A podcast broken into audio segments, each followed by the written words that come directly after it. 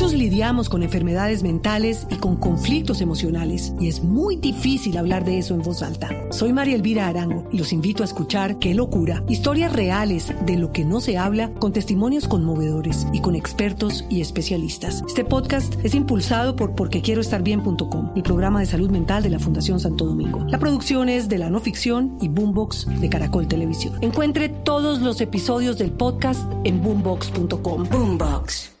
Hoy en Blue Radio. Amigos de Blue Radio, soy Jimmy Vázquez y quiero invitarlos esta noche después de las 10 para que nos gocemos en novedoso formato de comedia a domicilio en Bla Bla Blue. Vamos a hablar de la obra Hay un complot 2 que estamos presentando por estos días en el Teatro Nacional Digital. Hay que reírnos de todo porque para dramas ya están las telenovelas. Ya saben, nos vemos hoy después de las 10 de la noche en Bla Bla Blue. Bla Bla Blue porque ahora te escuchamos en la radio, Blue Radio y bluradio.com.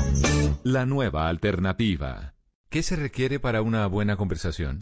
Un buen tema, un buen ambiente, buenos interlocutores, preguntarles a los que saben y dejar que todos expresen su opinión.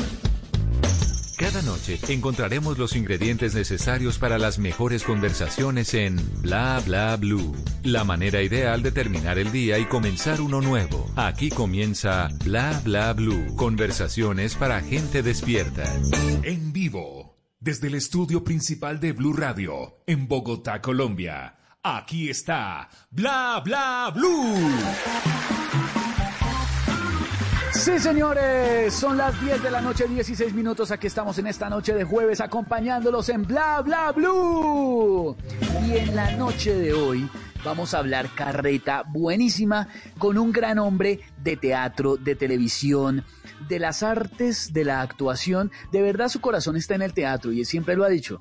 Ah, lo hemos visto muchísimas veces en televisión, pero su corazón lo lleva en las tablas, en el teatro y además hoy nos va a contar cómo los, los grandes eh, actores y también los empresarios en medio de todo este arrollazo de la pandemia pues están reinventándose, la gran palabra del 2020, reinventándose gracias a la virtualidad pero sobre todo luchando para que el teatro siga vivo. Esta gente, cómo, cómo se eh, muele el lomo eh, luchando por el arte del teatro. Tenemos que apoyar el teatro, de verdad, que el arte eh, es fascinante y apoyarlo está en las manos de todos. Eso es facilito, facilito y sale barato. El gran Jimmy Vázquez va a estar con nosotros hoy en Bla Bla Blue, actor, comediante, pero sobre todo un tipazo. Vamos a hablar de todo nos vamos a meter a su vida, vamos a saber qué hizo de chiquito, qué ha logrado, a quién le ha ganado, en qué proyectos anda y en cuáles andará, todo, todito, todo, en ese mundo de la actuación que no es nada fácil. La gente, mucha gente fantasea con el cuento de, ay, yo quiero ser actor, yo quiero ser actriz, eh, y creen que todo es bonito y todo es perfecto. Ustedes no se imaginan la vida tan dura que llevan a veces los actores. Eso nos va a contar Jimmy. Eso no es solamente alfombra roja y todo. Eso tiene, eso tiene su ladito. Y señores y señoras, en la segunda hora vamos a hablar del espía más famoso del mundo. Qué ironía, porque los espías se supone que nadie debería saber quiénes son, pero pues a este lo conoce todo el mundo. James Bond y la historia detrás de James Bond, que es buenísima, todo el mundo sabe y todo el mundo ha visto las películas, todo, pero hay una cantidad de datazos muy interesantes y como es jueves de TVT, jueves para recordar, vamos a hablar de la gente 007, es un personaje de ficción que creó el periodista y novelista inglés Ian Fleming en 1953. Pues hoy en este jueves de TVT vamos a recordarlo, las películas, los actores que le han dado vida a este icónico personaje y nos va a acompañar el señor W. Bernal, que aparte de ser un amante del buen cine, es nuestro amigo y compañero de Blue Radio, jefe de operaciones de toda esta emisora de Blue Radio y de la calle, mejor dicho, no se mueve un alfiler sin que W no diga. No, no, respete Juan Jacobi a, W. Juan Jacobi, quieto, este que hace despierto, va a echar a dormir. Está tardísimo, hermano. No tiene colegio mañana, ya volvieron a entrar los colegios, chino. Y en la tercera hora como siempre, acá en Bla Bla Blue hablamos todos y hablamos de todo. Así que se abre nuestra línea para que usted llame y hable carreta, carreta de la buena, nos cuente su vida. Queremos saber qué hace, qué talento tiene, de todo. Cuente lo que quiera en la tercera hora y vamos a estar súper pendientes y conectados. Así que, señoras y señores, se ilumina en este momento el estudio principal de Bla Bla Blue y llega el señor Jimmy Vázquez.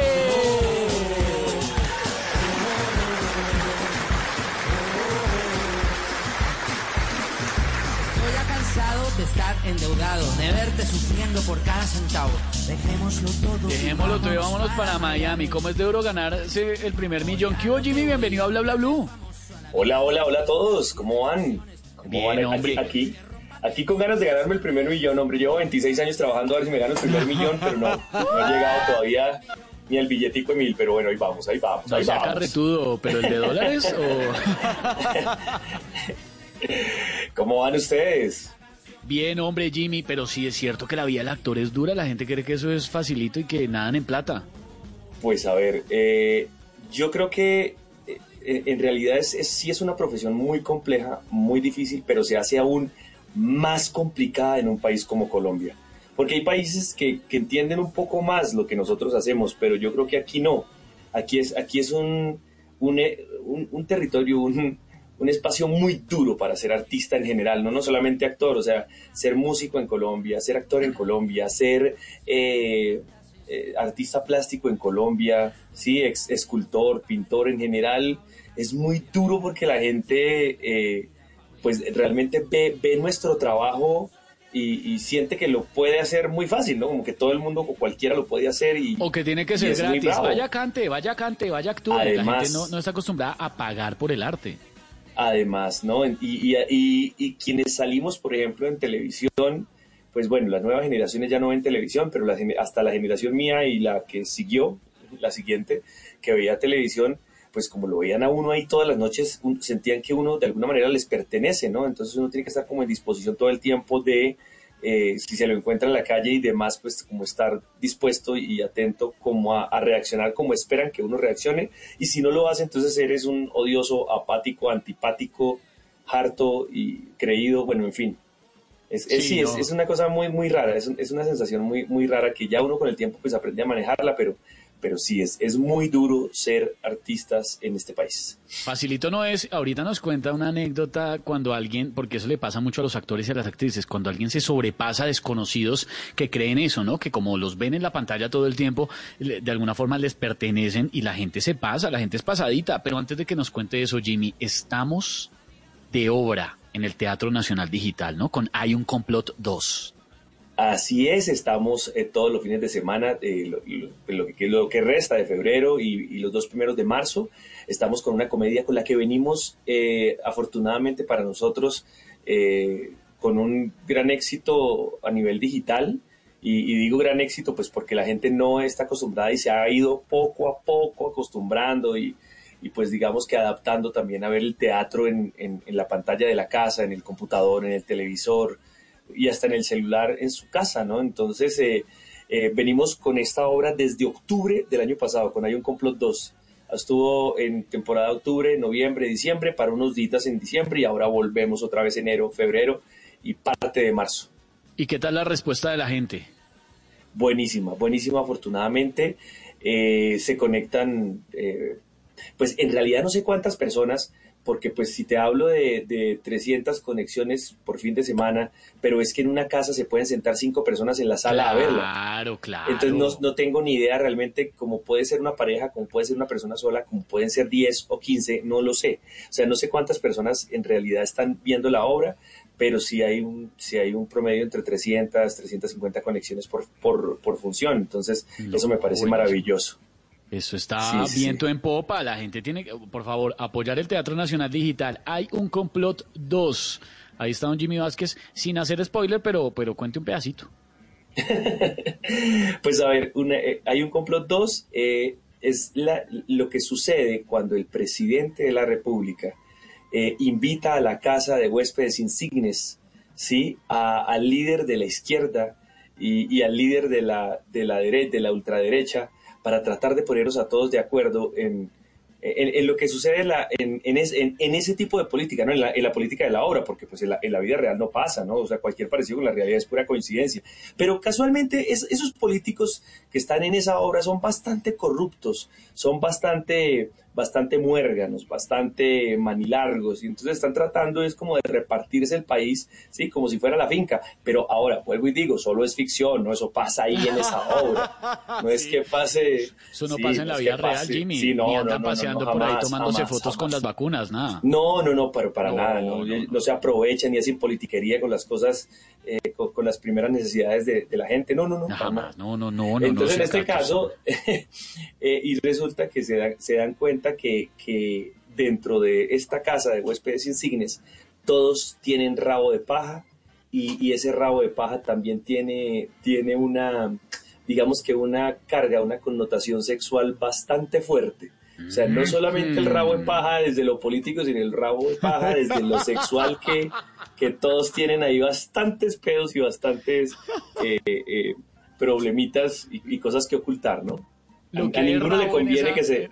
Exactamente, a ninguno, le, a ninguno, le, conviene que se que salga, que, que se muestre en público lo que está sucediendo ahí. Entonces, obviamente, lo van a tratar de ocultar a todo nivel. Oiga, Jimmy, qué bueno poder echarnos esta, esta charlita en esta noche. Tranquilos, tranquilos, que no se me va a olvidar preguntarle a Jimmy su anécdota de cuando alguna persona, algún espectador, algún televidente ha sido pasado o pasada con él. Tranquilos, ahorita le preguntamos. Pero, no, hombre, eh, yo, yo, lo, yo lo, además que lo aprecio mucho, eh, lo, he seguido siempre toda la vida. ¿Sabe cuál es el primer personaje que yo me acuerdo suyo? En Aquí no hay quien viva. Ok, claro. Eh, ah, de, hecho, la están ahora en, en, City, en, City TV la están repitiendo por cuarta vez, imagínese, a las diez y media de la mañana. No, es muy buena. ¿Qué hacía? ¿Cómo se llamaba? ¿Cómo se llamaba el vigilante? Wilson Emilio. Se llamaba Wilson Emilio Alejandro Martínez, hombre. ese personaje, ese fue, ese fue su primer protagónico, ¿o no? No, no, no. No, eh, yo pues había hecho, digamos que un par de, de, protagónicos eh, en cine y, había hecho, pues digamos que un, una especie de coprotagónico ya también en Nuevo Rico, Nuevo Pobre. Ah, claro, sí señor, sí señor. Yo pensaba que aquí no hay quien viva había sido primero, pero no, no, claro. No, no, no, no. Fue primero, primero, bueno, en realidad, mucho antes de eso, estuvo el cartel de los sapos, ¿cierto? Fue mucho antes que eso. Y, ya en esa época, pues que en, en, realidad en esa época empezó como, como a figurar el, digamos que el nombre como un poquito más a, nivel público, porque pues yo venía de todas maneras ahí como haciendo carrerita en, personajes de reparto y, haciendo mucho teatro con, con Jorge Alitriana. Yo estuve nueve años seguidos trabajando con Jorge, Jorge Alitriana en el Teatro Nacional e hicimos eh, eh, once montajes seguidos.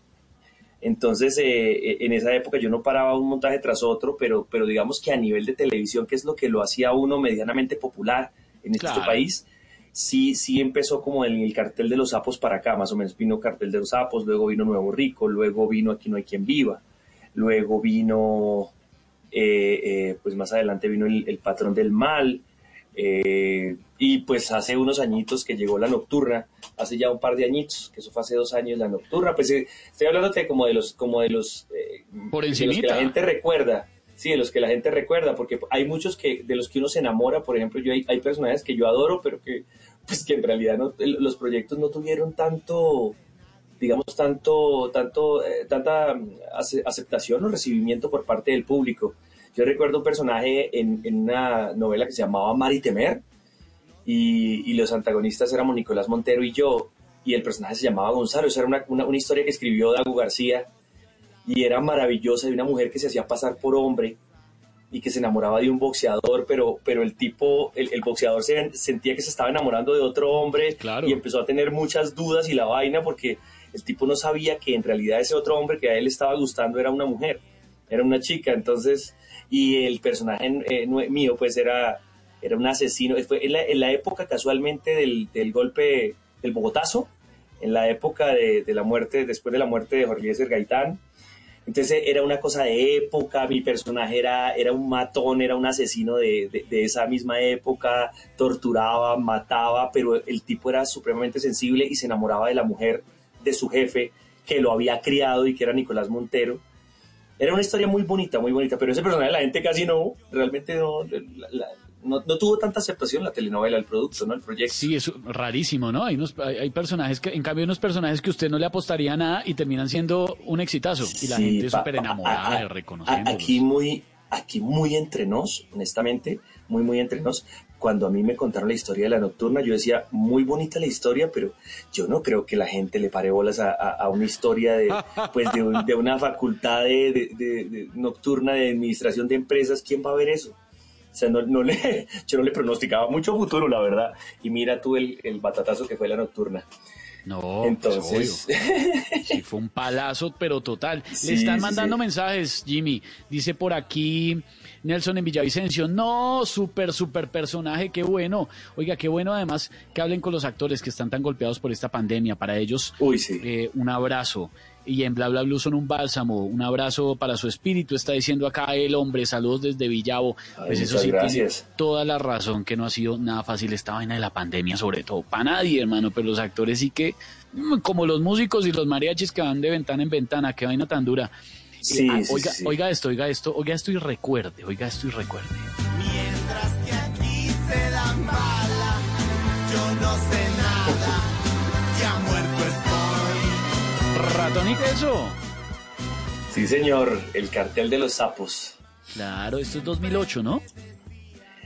Yo no, creo que fue, menos. antesi- fue, fue antecitos, creo que como 2006, por ahí, 2007, más o menos. Creo que fue antecitos de, de, porque fue antes de Nuevo Rico, Nuevo Rico fue en 2008. Oiga, Pero sí, usted- eh. No, dele, dele, dele. no, no, eh, que, que en esa época yo estaba haciendo, con Parra, estaba haciendo El cartel de los sapos y al mismo tiempo una película que se llamó La pasión de Gabriel. Uy, Entonces, claro, sí. eh, eh, y me acuerdo que salía yo de, de este, de, de grabar este personaje eh, en Pereira, Manizales, Armenia, que fue donde en todo el eje cafetero grabamos esta serie, y, y córrale y salía inmediatamente a, a, a- a un pueblito que se llamaba, que se llamó La Cuchilla, donde rodábamos la película, y después bajaba y estaba, y estaba terminando las últimas escenas de nuevo, de, de Nuevo no, perdón, de otra, de otra serie antes que esa que se llamó, ay, ahora se me olvidó, El Ventilador, también de esa misma me época. acuerdo. Mire, por ejemplo, son, sí, son series que no, que la gente no, no- ni, ni el- la gente no se acuerda, por ejemplo, ni del ventilador, ni de, eh, ¿cómo se llamaba? El, el Yo me acuerdo del ventilador cuando está haciendo calor y me toca prenderlo, pero hasta ahí. O del ventilador de los políticos cuando empiezan a soltar la sopa y... Pues de- sobre eso era, sobre, era precisamente Ah. sobre un, sobre pedos políticos, tal cual. Ah, Era sobre pedos eso sí. Oiga, Jimmy, ¿y usted cuando era chiquito no Señor. tuvo la intención de estudiar otra cosa así como, como, como, como Es que- diferente? Pues, Manu, lo que pasa es que yo no sé si a mí me hicieron un bien o me hicieron un mal en realidad. Yo no sé si me hicieron un daño. Porque yo empecé en esto tan chiquito. Yo a los nueve años, eh, eh, pues me piden a mí, una profesora me pide a mí que me aprenda una poesía. un- o sea, yo le entendí que me aprendiera toda la poesía. En realidad, ella me estaba pidiendo que me aprendiera el fragmento de Arturo de una poesía que se llamaba El Brindis del Bohemio. ¿no? Que eso era para todos los días de las madres, de todos los, todos los colegios que, Es- que se eso del de brindis la del época. bohemio, Jimmy, eso no es eso no es ese carretazo que echan el 31 de diciembre a la medianoche. en la Ese, emisora? tal cual. Ah. Ese en torno de una mesa de cantina, regocijadamente departían seis alegres bohemios. Los ecos de sus risas escapaban de aquel barrio quieto. Esa, esa vaina. Entonces, Ah, pero ella usted me se lo pidió sabe, que- ¿se lo sabe todo? No, me acuerdo pedacitos, no, ya no. Me acuerdo pedacitos Ah, por ahí. uy. Y, No, pues. y, y ella me pidió que me aprendiera, en realidad que me aprendiera, era la- el fragmento de Arturo, pero yo he sido despistado toda la vida, siempre, siempre he sido desvirolado, y yo al otro día llegué con, el, con todo el poema aprendido.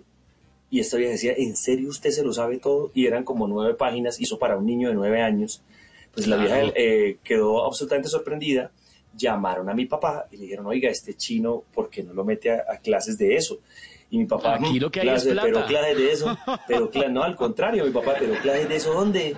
¿Eso clases de eso para qué? ¿Eso para eso para qué sirve? ¿Eso dónde? No, que llévelo al Instituto de Cultura y Bellas Artes. Y entré al Instituto de Cultura y Bellas Artes muy chiquito y entonces em, vino la primera obra que se llamó Homenaje a García Lorca y, y empezaron todos alrededor, la- profesores y, y amigos y demás, no, este chino tiene talento, este chino que tiene que estudiar, no.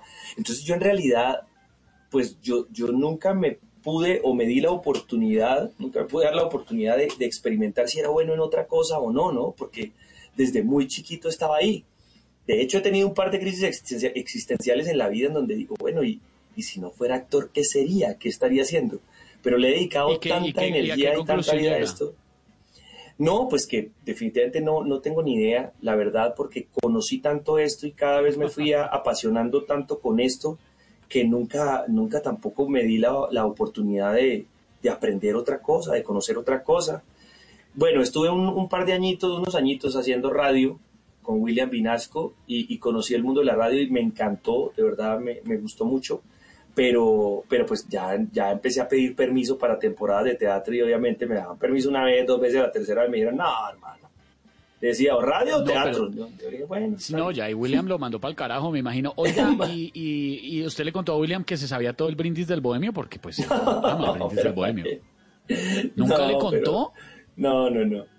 No, nunca le Siempre conté. Yo- a William yo- Vinasco a medianoche eh, echándole el brindis del Recitándolo. bohemio al 31, claro, y usted nunca le contó. Se está enterando en este momento, William. yo, yo eh, lo, lo que hacía, pues yo entré primero en el maravilloso turno, en el, en el bellísimo turno de bombillo de 10 de la noche a 6 de la mañana. Ah, Entré a hacer radio. Ahí estuve seis. usted sí se lo sabe. Y ahí, y de ahí, perdón, y de ahí estuve, pasé a la, a la tarde, eh, ellos tenían un programa que se llamaba Sintonía de Locura, y ahí leía todos los comerciales y la cosa. Después me mandaron a presentar Buenos Días Vallenato con, con Dalia, Dalia Bernal, que es ahora la, Sí. la directora de Olímpica, que es muy amiga. Y de ahí me mandaron, me terminaron mandando para una emisora, a la emisora de ahí de al lado, que era 104.9, cuando se volvió emisora juvenil, porque eso era de música de planchar, setentera, y, y cuando la volvieron música juvenil me mandaron para allá, hasta que ya me echaron, obviamente, porque ya empezaba, ya empezaba a faltar mucho y a, y a embarrarla y toda la cosa por estar haciendo teatro. Entonces, Pero bueno, vea que la radio siempre lo, lo, lo persigue y lo corretea, vea. Sí, sí, sí. La radio es un, es, es un universo muy bonito, muy chévere. Cre- creo, creo que a veces, no sé si, no sé si su mesa esté de acuerdo, pero siento que a veces la radio puede llegar a ser como, como, como tan como, como esas novias de, de las que uno se enamora perdida y locamente, pero ella en realidad no está tan enamorada de uno. Entonces, como que la radio a veces es medio, medio ingrata, pero pues como todos los medios de comunicación, pero, pero, pero pues uno, sí, pero, pero pues uno le ve la bonito, la verdad.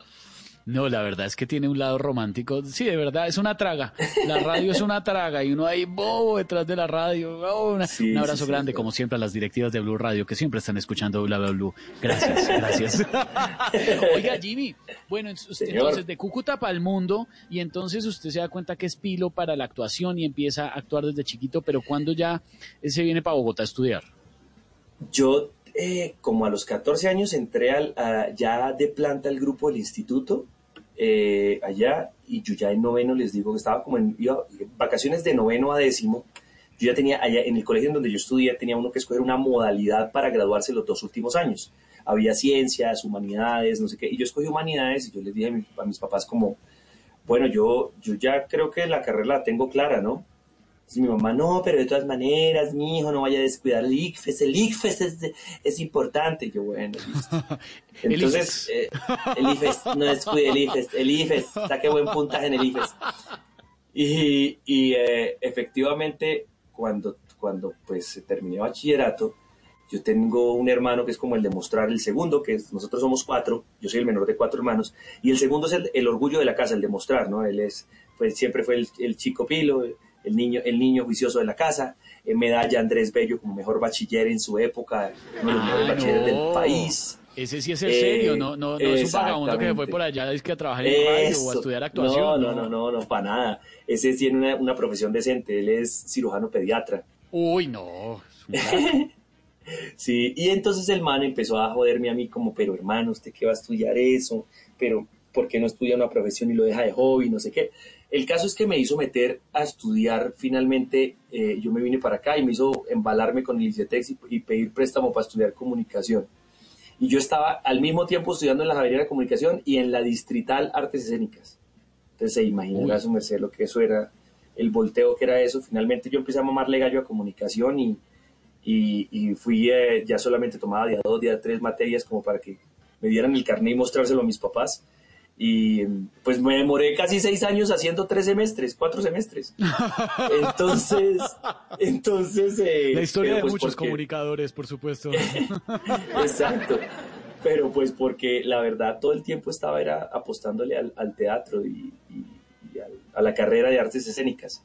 Y ya después empecé a hacer televisión y, y luego vino el cine, hermano, y bueno, pues ahí va, la, ahí va la cosa, pero en realidad sí desde muy chiquito escogí la, escogí la, la actuación como, como camino, pero siempre tuve la duda de todas maneras, años después, de si hubiera servido para otra cosa y qué hubiera podido hacer. Y la verdad, tampoco tengo ni idea, como en qué. Me gusta mucho, me gusta mucho la fotografía, me gusta mucho, ahora me, me, me ha encarretado mucho la dirección, me gusta mucho la edición conceptual también, pero pues no sé, creo que todo, de todas maneras, sí, de una u otra forma estaría relacionado con esto, ¿no? Sí, algo, algo relacionado con el negocio, por lo menos, porque además es de lo que Sí, sabe hacer sí. y lo que ha visto. Toda la vida Sí. ha tenido un director, toda la vida. Claro, yo creo que sería bueno. Oiga, Jimmy, eh, ¿usted tiene anotado en algún lado o lleva la cuenta en su cabeza cuántas veces le ha tocado empelotarse en teatro, en televisión, en todo? Eh, la, la primera vez hacíamos una obra que se llamaba Striptease con Striptease, Ricardo claro. Vélez. Con Ricardo Vélez en la Casa del Teatro. Y yo me acuerdo que nosotros estábamos ensayando y ya faltaban dos semanas para el estreno. Y, eh, como mentiras, como ya como, como una semanita menos, tal vez. Pero yo ese día en ese ensayo yo le dije a Ricardo, bueno, man, a nosotros al final de la obra nos toca empelotarnos. Y siempre nos hacíamos los locos, nos quedamos en calzoncillos. Yo le dije, no, yo ya voy a probar hoy, yo ya voy a, yo ya me voy a pelar hoy porque yo ya necesito probar a ver cómo se siente la cosa.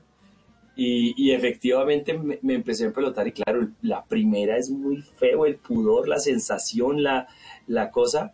Y, eh, pero hermano, fue muy chistoso, pasó el estreno, terminamos, terminamos esa, esa, esa temporada y yo ya, ah, más, más o menos en, en la función 20, en la segunda temporada, a mí me decían en peló y no habían dicho TC cuando yo ya estaba en bola corriendo feliz.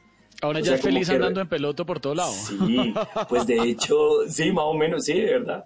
Pues de hecho, más o menos a mí mi mujer me regaña de verdad porque, porque pues yo allá, eh, cuando vamos nosotros de paseo y toda la joda, ah, yo no, como que no mido a veces eso, porque soy cero pudoroso, y como que yo ando en, en calzoncillos delante de todo el mundo y como que me dicen, oiga, pero ponga un pantalón, una pantaloneta, cualquier cosa. Yo, ay, sí, perdón, perdón, qué pena, sí, pero de verdad me olvida, es como que no tengo, no tengo medida frente a, respecto a eso, pero, pero, pero sí, no, ya como que perdí la, la- la- el pudor con eso. Bueno, y en otra, en otra serie me tocaron unas, unas escenas bastante fuertes con una compañera. Creo que me ha tocado escenas de, de cama fuertes en bola, en bola viringo completico con Tania Falqués y con, y con Paula también me tocó una bastante fuerte.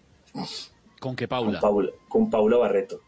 En, en las muñecas, en las muñecas de la Mafia 2. Muñecas, Claro. En las muñecas de la Mafia 2, sí señor. Ahí nos Uy. tocó otra, otra bastante fuerte.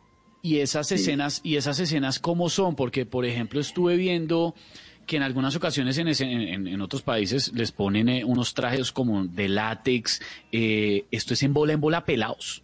No, pues di- digamos que uno usa, pues, hay, hay unos, ¿cómo le, cómo, cómo le explico No, yo? de- Vienen usted como tranquilo, unos- Jimmy, descríbalo.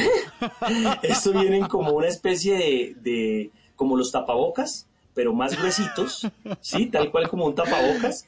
Tapabocas, pero con- para, para ponerse uno. Exacto. Tal cual, para- exactamente.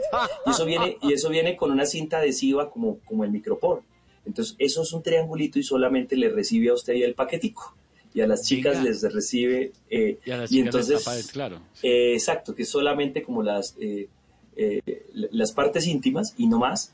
Y el resto, pues usted está ahí, pero, pero, pero la, la verdad sí es muy, muy, muy incómodo porque pues uno está en un set, a no ser que usted tenga, hermano, honestamente como espíritu de exhibicionista, pero de resto usted en un set con 20 personas encima suyo, el del sonido, el de la cámara, el asistente de la cámara, el, de foto, el gaffer, el de fotografía, el sonidista, el, sonidista, la maquilladora, entonces usted 20 personas y usted en bola, sí, haciendo las escenas ahí como supuestamente descriptivas y con toda el lenguaje sexual y demás, pero delante de las personas usted tiene que tener mucho realmente mucho espíritu de- de- de mostrón, como para que, para que se sienta cómodo en ese espacio. Eso es muy, muy incómodo, la verdad. Además, uno también está pendiente de no, de no hacer sentir mal a la compañera, que no se sienta, que, pues sí, como que no se sienta invadida, ni agredida, ni nada por el estilo, porque también Y, ha y habido hablan casos de antes, hablan compañeros antes y son- acuerdan, acuerdan cómo la sí, van a hacer. Sí, sí, claro, claro, claro. tú- Claro, y también acá, depende, obviamente, obviamente lo primero y lo primordial por encima de todo es que, es que de todas maneras, aunque hay profesionalismo, pero prima que el compañero también se sienta cómodo y se sienta tranquilo. Porque, porque pues hay, hay precisamente hay, hay una medida, ¿no? Hay como unas reglas, como, como ciertas cosas que uno sabe que no, pues que no hace, que no debe hacer, ¿sí? Eh, pero, pero si hay confianza con el compañero, pues es, es, mucho más, está uno mucho más tranquilo, la verdad. No del todo, pero sí aminora un poquito el, la, incomodidad si hay confianza con el compañero o compañera. Sí, no, claro, hay que hablar, hay que hablar el compañera, porque, porque mira que, o, yo digo compañero o compañera, porque por ejemplo, siendo yo, yo, yo tengo eh, eh, maravillosos amigos que son gays y, los amo con el alma. Eh, tengo una, una, amiga que es, que es pianista y, a ella y a su esposa son pues, mi mejor amiga y a ella y a su esposa las amo con locura. Y, pero, siempre realmente, aunque he respetado, digamos, el, universo y el, espacio en el que se mueven y demás, pues no lo he compartido, ¿no? Pues digo, no, no, no tengo ninguna atracción por personas del mismo sexo y me tocó también en teatro una obra que dirigía Rubén Di Pietro y me tocó con un compañero, nos tocaba pegar una chupeteada hermano y una manoseada con un compañero que se llama Walter. Uy. Ese, un, un, actor que yo no sé si ustedes se acuerdan de una novela hace muchos años que se llamaba Luzbel está de visita. ¿Y quién era el actor? ¿Cómo se llama? Walter Díaz. Él, era el protagonista, él era el protagonista de una novela que se llamaba Luzbel está de visita. Y con ese man, uy, pucha, era que incomodidad. Y yo le decía como, bueno, hermano, listo, vamos a la función, vamos con toda, porque pues igual eh, hay que ser muy profesional con eso. ¿Él no fue el que hizo de Piper Pimienta en el Joe? Sí, creo que sí. ¿No? Pimienta, no, creo que no. No, Walter se fue a vivir a Miami, ya lleva muchos años viviendo en Miami. De hecho, él se dedicó, él, él trabaja con este combo de Beto que, que tienen, ellos dictan clases de Zumba y este man era un bailarín el sí, Es ese, es ese, sí, estoy seguro, sí que baila zumba y todo el rollo. ¿Será que, o será que yo estoy confundiéndolo? Pero y sí, no, estoy casi seguro que, que es él. Pero entonces, le, ¿y le tocó pegarse su revolcada?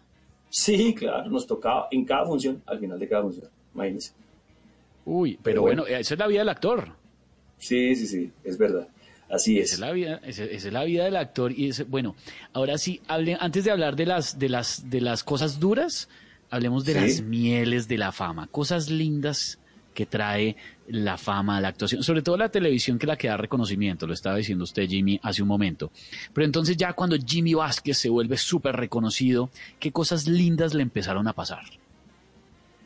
Bueno, cosas bonitas, por ejemplo, que yo te, bueno, los, los premios, aunque en este país no, no, los, no los valoren mucho, pero son cositas, son como, digamos que son como, para uno son, es como, como la medallita, así la pongan de, de, con una tapita gaseosa, pero que le pongan, cuando ustedes Boy Scout, que le ponen una tapita gaseosa como medalla, y, y, eso puede que para nadie tenga un valor, pero para uno tiene un valor significativo porque uno sabe lo que le costó, ¿sí? La construcción de ese personaje, eh, el desarrollo de, de digamos, de, de esa, de esa historia y demás. Entonces los, los premios son momentos muy chéveres, eh, pero es mucho más bonito cuando la imagen sirve para de alguna manera ayudar a los demás.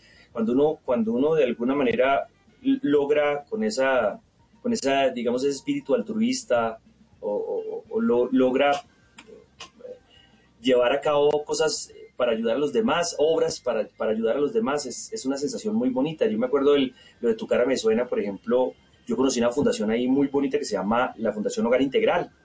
Y, y yo me gané ese reality y esos 300 millones se los dieron a la fundación. Y sí ayudaron berracamente a esa fundación, hermano, porque son 950 niños de Cazucá que viven en, en situación de pobreza absoluta. Pero yo seguí trabajando con esa fundación porque me pegué una, una, tragada, hermano, una enamorada de esa fundación y de la gente que vive en Cazucá y toda la vaina. Y sigo trabajando con ellos. Y yo logro, a punta de poner carita, yo logro conseguir teatro gratis, patrocinios, eh, amigos, comediantes, humoristas, que, que y, y, hago una, digamos, el año pasado no lo hicimos, por, obviamente por obvias razones de la pandemia, pero siempre hago un evento anual que convocamos en un teatro grande, donde hacemos una maratón de humor y todo lo que se recoja siempre va para la fundación. Y yo creo que ese tipo de cosas lo, logro hacerlas y me paran bolas porque pues la carita se les hace medianamente conocida por ahí de vez en cuando y eso, y eso funciona mucho para hacer ese tipo de cosas y sentir que uno de verdad está colaborando con ese tipo de vainas, ah, eso es demasiado, es gratificante, es una perraquera, man. Claro, ese es, el, ese es el lado bonito. ¿Y qué ha sido así duro, amargo en este camino? Ay, amargo, eh, no, ha habido, ha habido momentos muy difíciles. Tranquilo, Jimmy, no se guarde nada. Comi- cuéntelo todo aquí en Bla Bla Bla. Jimmy Vázquez se confiesa en este momento, lo más difícil. No, pues eh, no, yo he tenido dos momentos en donde, uno, en el que me retiré de, de este oficio, ¿cierto? Por una crisis existencial. La, la situación estaba muy dura en ese momento también para los actores porque digamos que los canales estaban invadidos en ese momento por, por solo producciones de eh, tipo, tipo narconovelas telemundianas, de esas de, sí, como el culebrón de la vieja pochecona, nalgona, sí, y, el, y los actores los buscaban más o menos en agencias de modelaje y en gimnasios.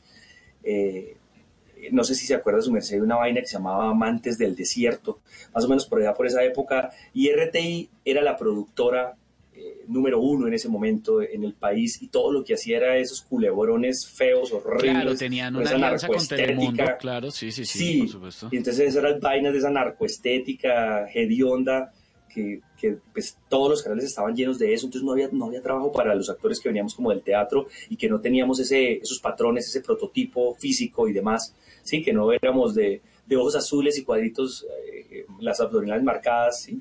Sí, Entonces, así eso era con cara de- de- del príncipe encantador papucho de Eso. Shrek. Exacto, tal cual, y haciendo gente de cuchuco y, y hablando todo el tiempo como con el subtexto, hablando todo el tiempo con ese subtexto de qué rico estoy, qué delicioso estoy, sí, que esos La manes que jeta de todo el Cuchuco, la jeta de Cuchuco es la misma, es la misma jeta de pato de, de la selfie. Esa, la Duckface, Ah, esa ah, la vaina, Dogface. esa vaina. Entonces, eh, entonces eh, en ese momento no había mucho trabajo para nosotros en televisión, el ci- cine no existía en ese momento, pues no había mucho, la industria estaba completamente apagada, por eso la rescataron casi que como en el 2000 algo, 2002, 2004 le, le inyectaron un poquito el Estado, fue cuando abrió como la posibilidad de que las empresas pudieran apoyar el cine y que se cruzara con impuestos y eso pues le dio, un- le dio un respirito a la industria, pero antes de eso no había industria de cine. Y los teatros estaban llenos de stand-up comedy, ¿sí? Porque también no era rentable hacer teatro. Entonces, hermano, vino una crisis, le estoy hablando sobre a finales de los 90, brutal, en donde pues ya no sabíamos qué hacer, tres meses, seis meses sin trabajo, ocho meses, un año sin trabajo y uno dice, uy, ya, ya. Y yo me largué para Estados Unidos y, y me fui a, me- yo dije, me retiro de este oficio, yo no puedo más con esto y me retiré y me fui a Estados Unidos, hermano, a pasar tal cual literal a lavar paños, a repartir pizzas, fui niñero, fui mensajero, repartí periódicos, eh, palié nieve, hice aseo en un restaurante, bueno, tuve como 12, 15 trabajos distintos en Estados Unidos, viví como un año y finalmente terminé nuevamente por accidentes de la vida eh, en el repertorio español trabajando con Orialí de asistente de dirección de él en una obra, en, en una versión del Quijote que hizo él allá. Es que Pero- a los actores pero les pasa que la- se quieren ir de la actuación o quieren huir o algo, pero la actuación vuelve y lo jala. Es como un vicio, ¿no? Sí, sí, tal cual. Eso, hermano, es una adicción peor que el bazuco, lo que yo siempre digo. Eso es, eso es una vaina, el público jala. No, Juan Jacobi, no de, Juan Jacobi, no de mal ejemplo, ¿no? Entonces, sí, mano, es, eso se vuelve una cosa... Yo hace poco, por ejemplo, que recordaba con un amigo, con Cristian Villamil, porque vamos a, a volver a temporada, o sea, terminamos ahorita hay un complot 2 y vamos a volver presenciales nuevamente también con otra obra que se llama Corrompidos al Teatro Belarte. Entonces, Uy, eh, uy, pare hablábamos ahí, de eso. ahí, Jimmy, porque entonces esto, esto es noticia. ¿Cuándo vuelve presencial sí. esa obra al Teatro Belarte? ¿El Belarte es el de las 150 y pico con séptima? Sí, se- 153 con séptima, sí. Apenas nosotros ter- terminamos el complot. El segundo fin de semana de marzo hay un complot 2, termina de forma virtual y nosotros el 26 entramos presencial al Belarte con Corrompidos. Entonces, eh, eh, vamos a estar ahí. Hablábamos casualmente de, de- de la última función que hicimos de la obra que sale mal, que estábamos en el Teatro Nacional. Y, y recordábamos, pues porque la sala se llenaba, ¿no? En ese momento se estaba, eso fue eh, antes del 14, del fatídico 14 de marzo que nos cerraran por pandemia. Uy, uy, uy. Este, este, es, el teatro se estaba llenando y hermano, la sensación, la sensación de oír al público, la carcajada eh, al unísono del público de 750 personas en la castellana, cagadas de la risa, hermano, eso no tiene precio. Eso no tiene precio. O sea, usted como actor, usted dice, ahí pagué todo, no me importa. O sea, a mí me pagan realmente porque yo necesito pagar servicios y pagar colegios, porque también soy un ser humano y demás, y, y tengo que pagar cosas. pero si no si yo no necesitara comer, ni, ni dormir, ni vivir, yo haría esta gratis. gratis. Lo Uy, sí, claro, gratis. claro, gratis. Es que es Porque puro salario es- emocional, el salario emocional Sí, de recibir sí, el aplauso, el cariño de la gente, ¿no? Sí, el, el pu- eh, una, una función donde el público aplaude de pie al final, esa vaina, hermano, es un orgasmo para el actor. Es un absoluto orgasmo para el actor. Eso es una cosa maravillosa. Ese es un orgasmo, pero total, sí, claro, se Sí. les nota, se les nota muchísimo a los actores. Eso es una vaina como que, por supuesto, esto de la virtualidad, bueno, nos toca por ahora mientras así, pero, pero el actor necesita tener la gente ahí al lado, Sí, la risa, sí, el aplauso. El aplauso es una cosa bonita, es la forma en que agradecemos nosotros los espectadores que los actores nos hagan pasar un buen momento y nos saquen de la realidad, porque la realidad es durita, durita. Oiga, hablando de la realidad, por ahí lo vi que tuiteó eh, porque, bueno, está embarracado como todos nosotros con ese cuento de la reforma tributaria, ¿no? No, ¿Usted, no, usted es activo políticamente en, en Sí, redes? sí. Sí, Yo, yo creo que, yo creo que una, o sea, una persona no puede ser apolítica porque es que los seres humanos somos sociales y si uno vive en una sociedad, por ende es obligatoriamente político. En el caso de nosotros, por ejemplo, a mí me da mucha risa cuando la gente dice, usted no opine, usted es actor. Sí, los- la, la gente sobre, sobre Sí. todo, pues los, los- los fachitos que no faltan por ahí, pobrecitos, que Mm. además, ay Dios mío. Entonces, pues por ahí, por ahí opinan como, ay, no, se- cállese, usted es actor, usted dígase a actuar. Y yo, "Mm". entonces, compadre, dígale a la DIAN que no me cobre impuestos, dígale a... Sí, es decir, porque es que realmente uno sí paga, dí- dígale a las empresas que a mí no me exijan para fiscales, sí, porque uno como ser humano, como ciudadano, paga absolutamente todo y paga un billete largo. Uno se baja de un billete largo en la vida trabajando para, para contribuir con las cosas del Estado. Y veo uno, hermano, tanta injusticia y tanta pendejada y tanta vaina como tan mal hecha que realmente a mí sí me ofende mucho.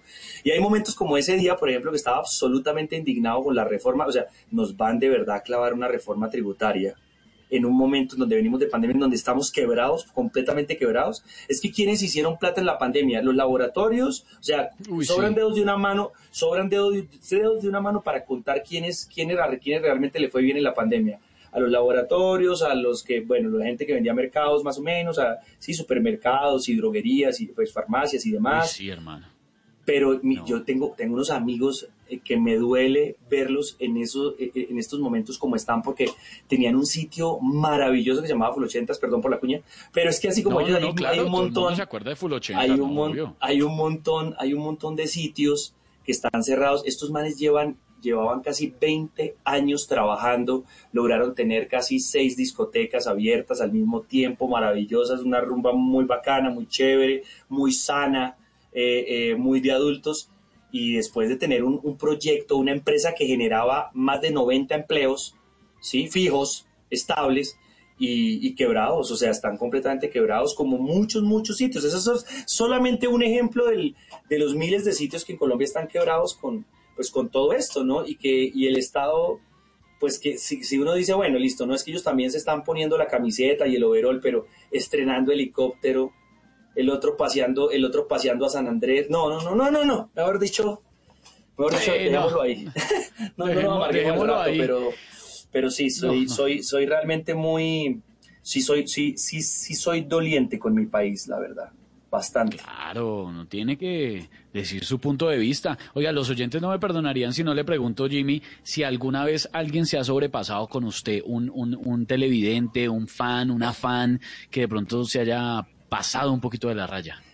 Pues mano, yo honestamente, yo nunca volví, yo yo a su merced no me, yo no me tomo un trago jamás en un sitio público por eso. Yo nunca volví a hacerlo porque, porque normalmente lo que, lo que me pasaba era con los borrachitos pesados. Yo no soy muy tolerante con los, con los borrachos pesados. ¿Sí? Y, no, y normalmente lo que uno ve es que la gente con los tragos se desinhibe a veces más de la cuenta.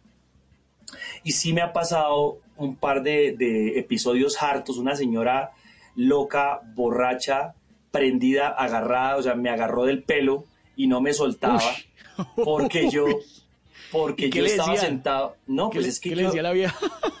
no, es que llegó, llegó esta señora, estábamos en, en- en un sitio y salimos ahí, unos amigos iban a fumar y entonces salimos del sitio y yo estaba con una cerveza en la mano y, estaba, y esta mujer estaba pues bastante ebria y que venga y que unas fotos ¿Cómo con es? mis ¿Cómo amigas. Así Tal fue, cual. así fue. Y que unas fotos con mis amigas, de yo me tomé una. Listo, no, que venga, que quedamos mal, que otra vez. Bueno, volví otra vez la segunda. Eh, venga, venga, pero y empezó a hablarnos. Y yo honestamente estaba en un ritmo de trabajo muy pesado y quería hablar con mis amigos. Entonces se me ocurrió decirle como, mira, eh, ¿por qué no me dejas de verdad? O sea, eh, ¿por qué no me dejas estar con mis amigos que no los veo hace mucho rato? Sí, ¿me dejas estar con ellos, por favor? Y eso creo que fue un insulto para ella, una ofensa, y entonces empezó a gritarme en la calle. Usted se debe al público, usted no es ni mierda sin nosotros, debe ser tan creído, usted realmente, Dios, ay señora, por favor. Y en un momento ya cuando esta mujer empezó a gritar tal, yo di la espalda y me iba... Yo creo que la mamá de este. Exactamente. Y fue un sitio, y fue un sitio en Cúcuta. Yo estaba en Cúcuta, estaba visitando a mi familia y estaba viendo a mis amigos allá. Y, eh, y yo me fui a devolver al sitio y esta, y esta mujer me cogió del pelo y no me soltaba. Entonces, claro, cuando no me soltaba, el amigo que estaba conmigo le, la cogió a ella de las muñecas para que me soltara y esta empezó a gritar, ¡me está rompiendo la mano! Y empezó a insultarlos, y empezó a insultarlos. más o menos, más o menos.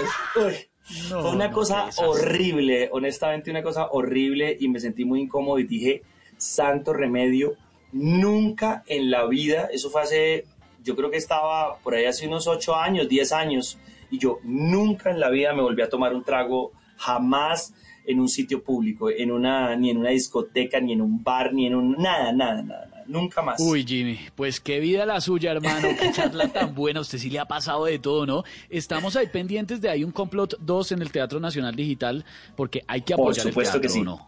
Ahí estamos. Pero por supuesto que sí, y de verdad, de verdad, miren, los invito de corazón, estamos todos los domingos a las 6 de la tarde en Teatro Nacional Digital. Ahí vamos a estar con Hay un complot 2, no se lo pierdan este domingo y los siguientes dos domingos, ahí pueden comprar, ad- adquirir los pines en la página del teatro. Un abrazo, está. muchas gracias. Ahí está Jimmy Vázquez firme en el Teatro Nacional. Un aplauso grande, grande para Jimmy Vázquez esta noche en Bla Bla Blue, señor. Y lo despedimos con esta canción, ¿se acuerda? El comandante.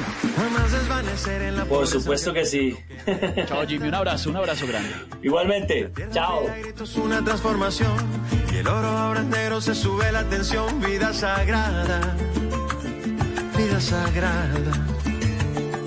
El poder de la pasión pasa factura, una riqueza desgarriada.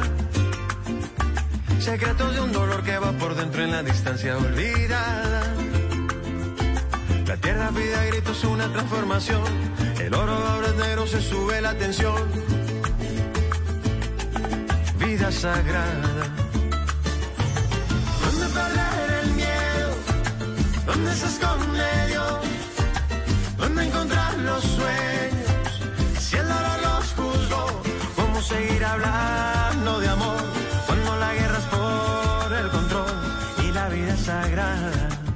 En las noches la única que no se cansa es la lengua. Por eso, de lunes a jueves a las 10 de la noche empieza Bla Bla Blue con invitados de lujo. Soy Franci, la voz popular de América. Venga, los saluda Rubén Darío Arcila Rubencho. Soy Fabio Rubial. Los saluda Miguel Happy Lora. Con buena música, con historias que merecen ser contadas, con expertos en esos temas que desde nuestra casa tanto nos inquietan y con las llamadas de los oyentes que quieran hacer parte de este espacio de conversaciones para gente despierta. Bla Bla Blue, de 10 de la noche a 1 de la mañana. Bla Bla Blue, porque ahora te escuchamos en la radio.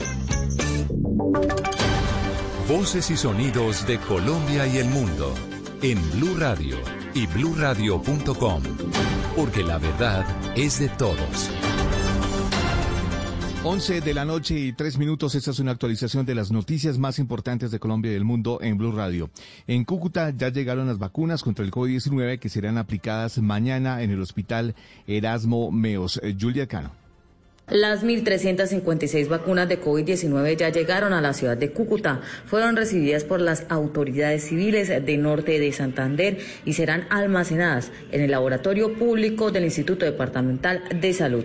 Carlos Martínez, director del Instituto Departamental de Salud de Norte de Santander. Se iniciará el día de mañana en el Hospital Universitario Erasmo Medos. Ya el hospital ha dispuesto de la ruta para el proceso de vacunación de su personal de la primera línea de atención, es decir, del personal de participación en las áreas de unidad de cuidados intensivos y empezamos el día de mañana con un grupo de profesionales. Mañana se hará la jornada a partir de las 10 de la mañana. Se tiene previsto que el personal médico a vacunar inicialmente serán dos intensivistas, dos auxiliares de enfermería, una fisioterapeuta y un camillero.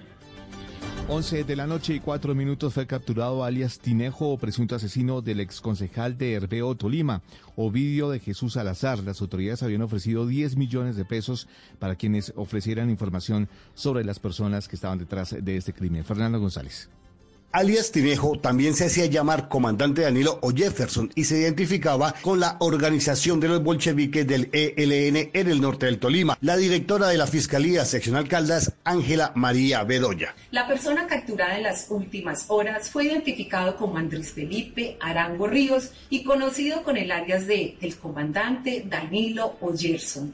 A él se le formularon cargos por los delitos de concierto para delinquir agravado, extorsión agravada en concurso homogéneo toda vez que se le imputaron 14 eventos. Asimismo, el delito de abigeato y finalmente también se le imputó el delito de homicidio agravado en concurso con el porte ilegal de arma de fuego tras ordenar la muerte de Ovidio de Jesús Salazar Valencia.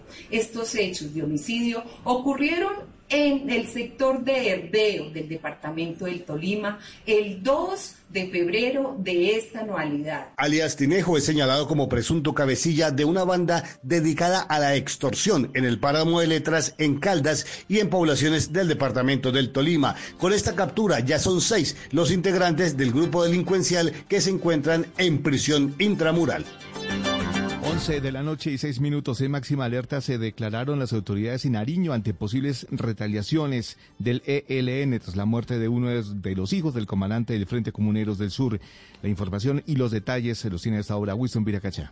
Incremento del pie de fuerza y el pago de recompensa son algunas de las medidas que acaban de adoptar en un Consejo Extraordinario de Seguridad las autoridades de Policía, Ejército y el gobernador de Nariño, John Rojas Cabrera, tras los últimos hechos ocurridos en Cumbal, en el sur de Nariño, en donde dos agentes de la Policía Nacional fueron asesinados y un guerrillero del ELN neutralizado.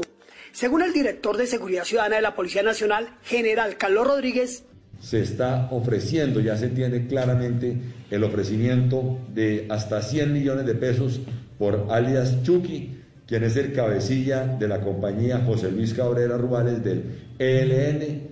También se ofrecen hasta 500 millones de pesos por HH o Gustavo, que es el cabecilla del Frente Comuneros del Sur del ELN, y de igual manera por Fercho o Giancarlos hasta 41 millones de pesos, que es...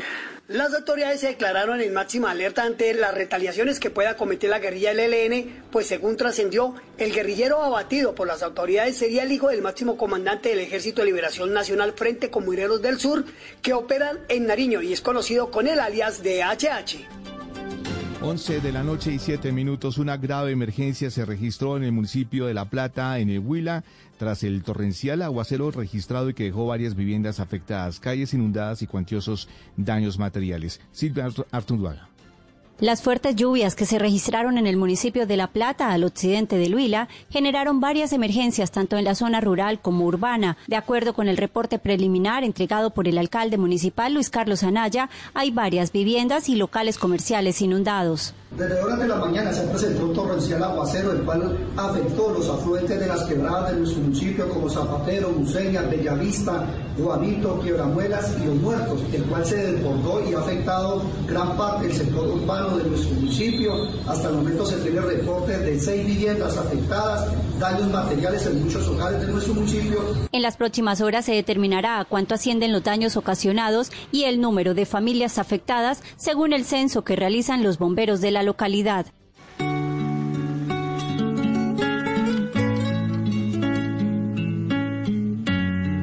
11 de la noche y 8 minutos estamos escuchando de fondo una canción de Maluma que hace poco ganó uno de los eh, premios, eh, uno de los galardones en los premios Lo Nuestro que se está entregando hasta ahora en los Estados Unidos. Por eso saludamos a W que tiene toda la información. W, buenas noches. Buenas noches eh, y buenas noches a todos los oyentes. Sí, Maluma fue uno de los grandes ganadores de la noche, en una noche llena de artistas latinos que se reunieron en este lugar para entregar, o más bien para recibir el premio Lo Nuestro. Mucha presencia colombiana y como usted decía, Maluma fue uno de los ganadores por esta canción que se llama ADMV o El amor de mi vida, la canción pop del año. Y esto dijo el colombiano.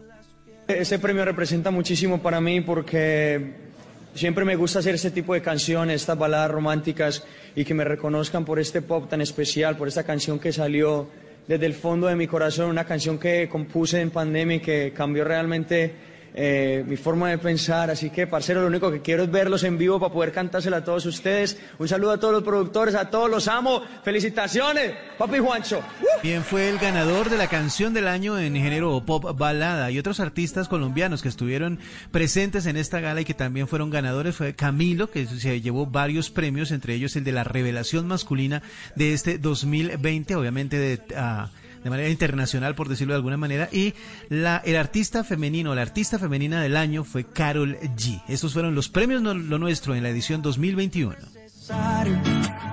Me hace sentir millonario cuando los 11 de la noche y 10 minutos el desarrollo de estas y otras noticias en blurradio.com, en Twitter en arroba blurradioco. Ahora siguen en sintonía con bla bla blue conversaciones para gente despierta. Cuando lo único que el mundo nos está dando una oportunidad para transformarnos, evolucionar la forma de trabajar, de compartir y hasta de celebrar.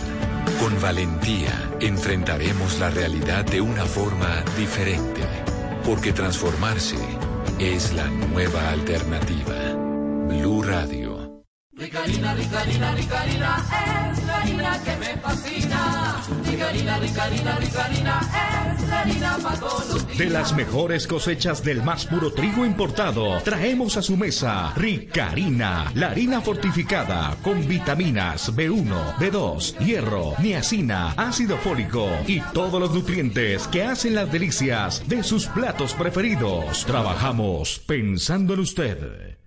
Este sábado, más de 525 millones de pesos en juego en Bingos Felices. Elige tus tripletas ingresando en caracoltv.com diagonal garabingo. Bingos Felices. Ríe, juega y gana en familia. Este sábado en Sábados Felices. Opera Garabingo Verano. Transmite la calle TDT y Caracol Televisión. Autoriza con juegos. Estadio con público. Estadio sin público. La radio con Blue. Otra vez en el tastal, le queda de pechito. ¡Qué golazo! La radio sin Blue.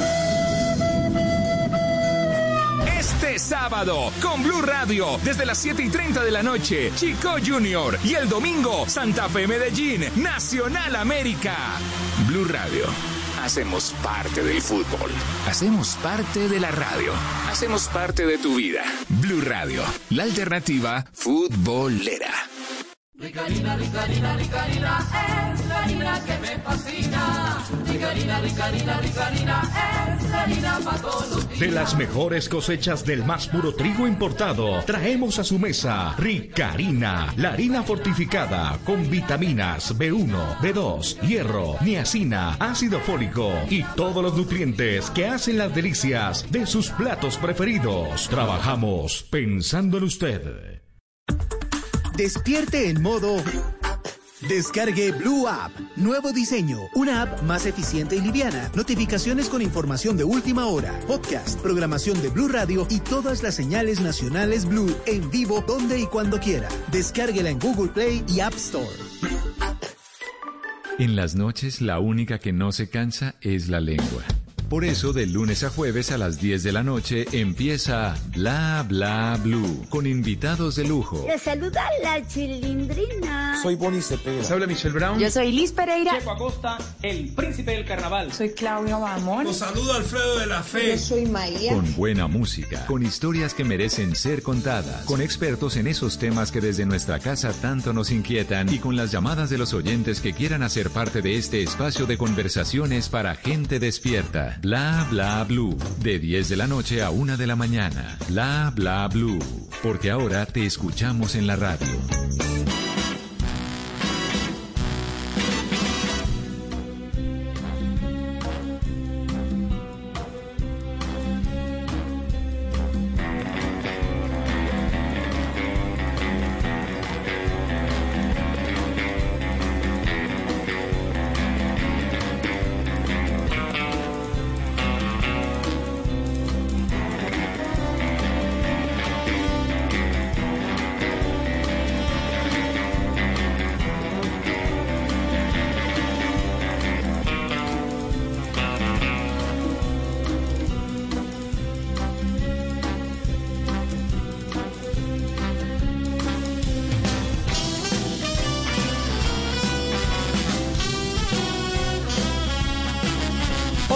Noche, 14 minutos, los estamos acompañando en Bla Bla Blue. Y por supuesto, la música es apenas para recibir a nuestro siguiente invitado. No, no, no, señores, no, no es James Bond, no es James Bond.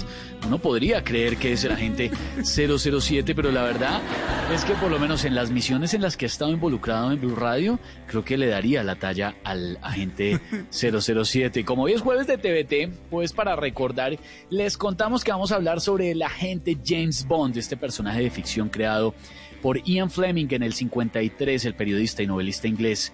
Vamos a recordar las películas, los actores que le han dado vida al icónico personaje en la pantalla grande y por eso esta noche hemos invitado y súbale a la cortina del 007 de nuevo, por favor, súbale, súbale Richie. Esta noche está con nosotros el agente 007 de Blue Radio, W Bernal, un aplauso. Nuestro jefe de operaciones de Blue Radio y la calle, pero además un hombre que ama el buen cine. QW, ¿cómo va? Buenas noches, ¿cómo les va? ¿Cómo andan en, este, en esta noche de, de Bla Bla Blue? Bien. Eh, Ya quisiera uno tener la- las cualidades o la licencia para matar que tiene, que tiene James Bond, el personaje ficticio. Oiga, estábamos oyendo esa canción, de una uno se refiere, esa, esa canción ha trasladado, o mejor dicho, ha traspasado muchas generaciones, desde el 53 cuando usted dice que empezó a, a aparecer las novelas de Ian Fleming, en el 54 cuando empezaron las películas oficialmente, y todo el tiempo esta canción escrita o este tema escrito por John Barry ha acompañado las películas y de verdad que es un ícono también. Es una de esas canciones que todo el mundo identifica inmediatamente y sabe de qué se trata. Seguramente una de las bandas sonoras más famosas del mundo, por supuesto. Sí, Junto a la claro. de Star Wars, por ejemplo, como que todo el mundo la reconoce. Sí, pero sabe que pocas personas conocieron o, o reconocen a John Barry, a pesar de que fue un gran compositor de música para cine, eh, mucha influencia de jazz, muchos, mucha eh, influencia obviamente europea, británica, eh, pero que puso sellos en varias películas, pero yo creo que la más famosa obviamente es el tema de James Bond, que se ha usado en las 24 películas oficiales de, de- de la franquicia. Ahí sigue, sí, sigue funcionando este tema. Lo, re- lo regraban y lo, re- lo reeditan, pero sigue siendo el tema principal y el que más reconocen, por el que se reconoce pues al popular agente británico.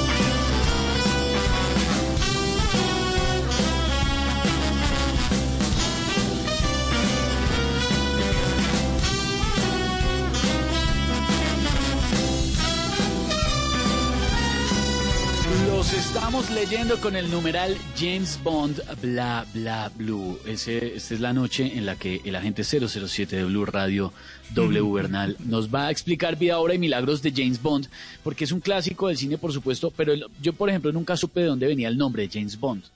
James Bond, eh, de hecho, Ian Fleming lo escribió alguna vez en, en- en una entrevista que le hicieron en una revista. Él dijo que le pertenecía a un a una persona que era, eh, ¿cómo se dice a los que observan pájaros? Eh, eh, Ah, ornitólogo. sí, ese- era un era un ornitólogo eh, que creo, si no estoy mal, que era norteamericano, no era inglés, no era no era europeo.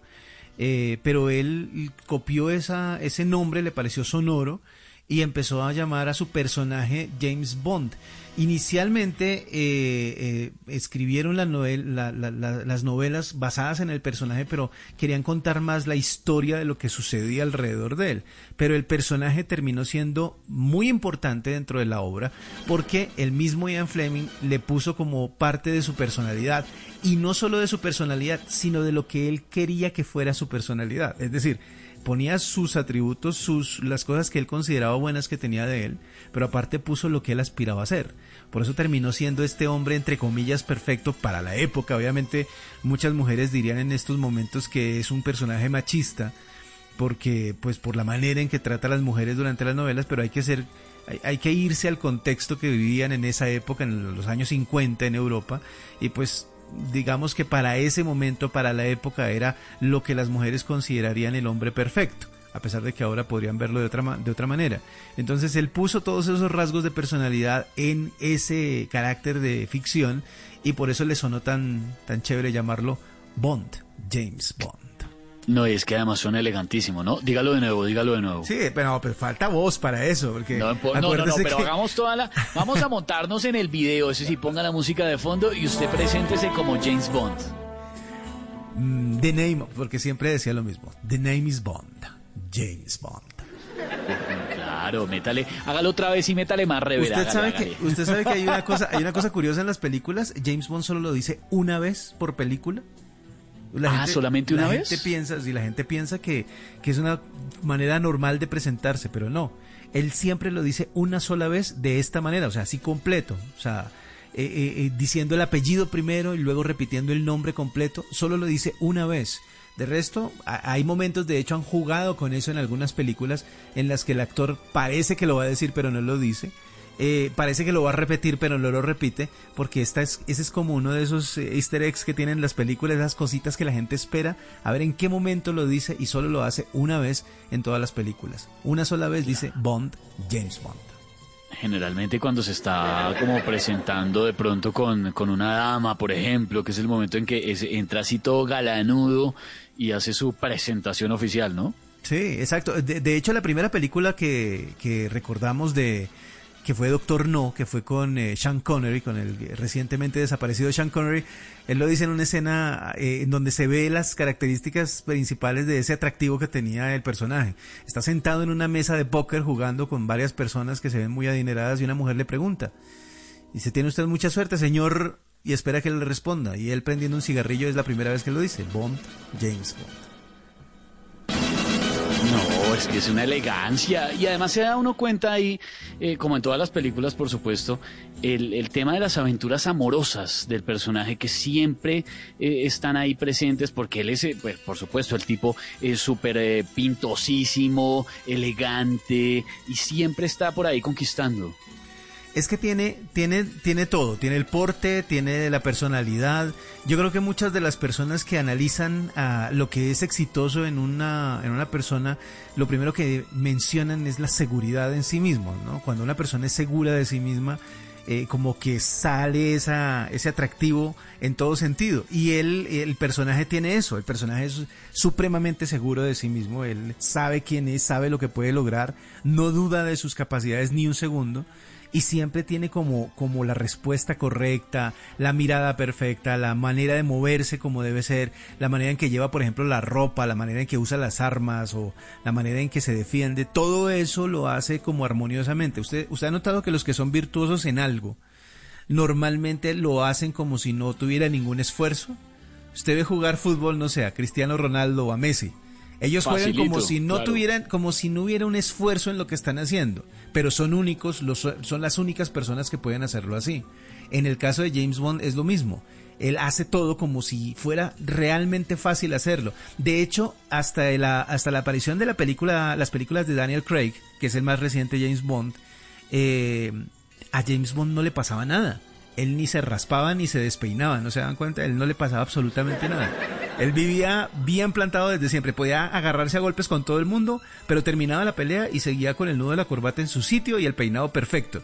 Hasta Daniel Craig llegó a verse un Bond vulnerable, un Bond, un Bond que podía sufrir heridas, dolor, etcétera, etcétera. Pero eso fue con esas películas. Pero antes él era y siempre estaba perfectamente vestido y perfectamente arreglado, así estuviera en la mitad de cualquier pelea. Y esa era como también la magia del personaje, que no le pasaba nada. Sí, que siempre estaba intacto, perfecto, imposible. Eso nadie le pasa en la vida real, por supuesto. Pero Ni se siempre- despeinaba. Sí. No, nada. Siempre perfecto, siempre, todo el tiempo. Y no importaba lo que usara, que esa era otra. Eh, Uno, ¿cuánto, ¿Cuánto tiempo se demora uno cuando se levanta en vestirse? Eh, En, pens- en pensar cuál camisa le queda bien, cuál pantalón le queda bien, si uno pasó vacaciones o salió de cuarentena, entonces ya se da cuenta que los pantalones más grandes son los que le quedan bien, etcétera, etcétera. Este no, este cogía cualquier cosa y se la ponía e inmediatamente se veía perfecto. Entonces, No, esa era la magia perfecto. Y por eso es que era tan difícil conseguir actores para que hicieran el, el papel. Porque Uy, tenían que encontrar a una persona que se viera así y que se moviera de esa forma.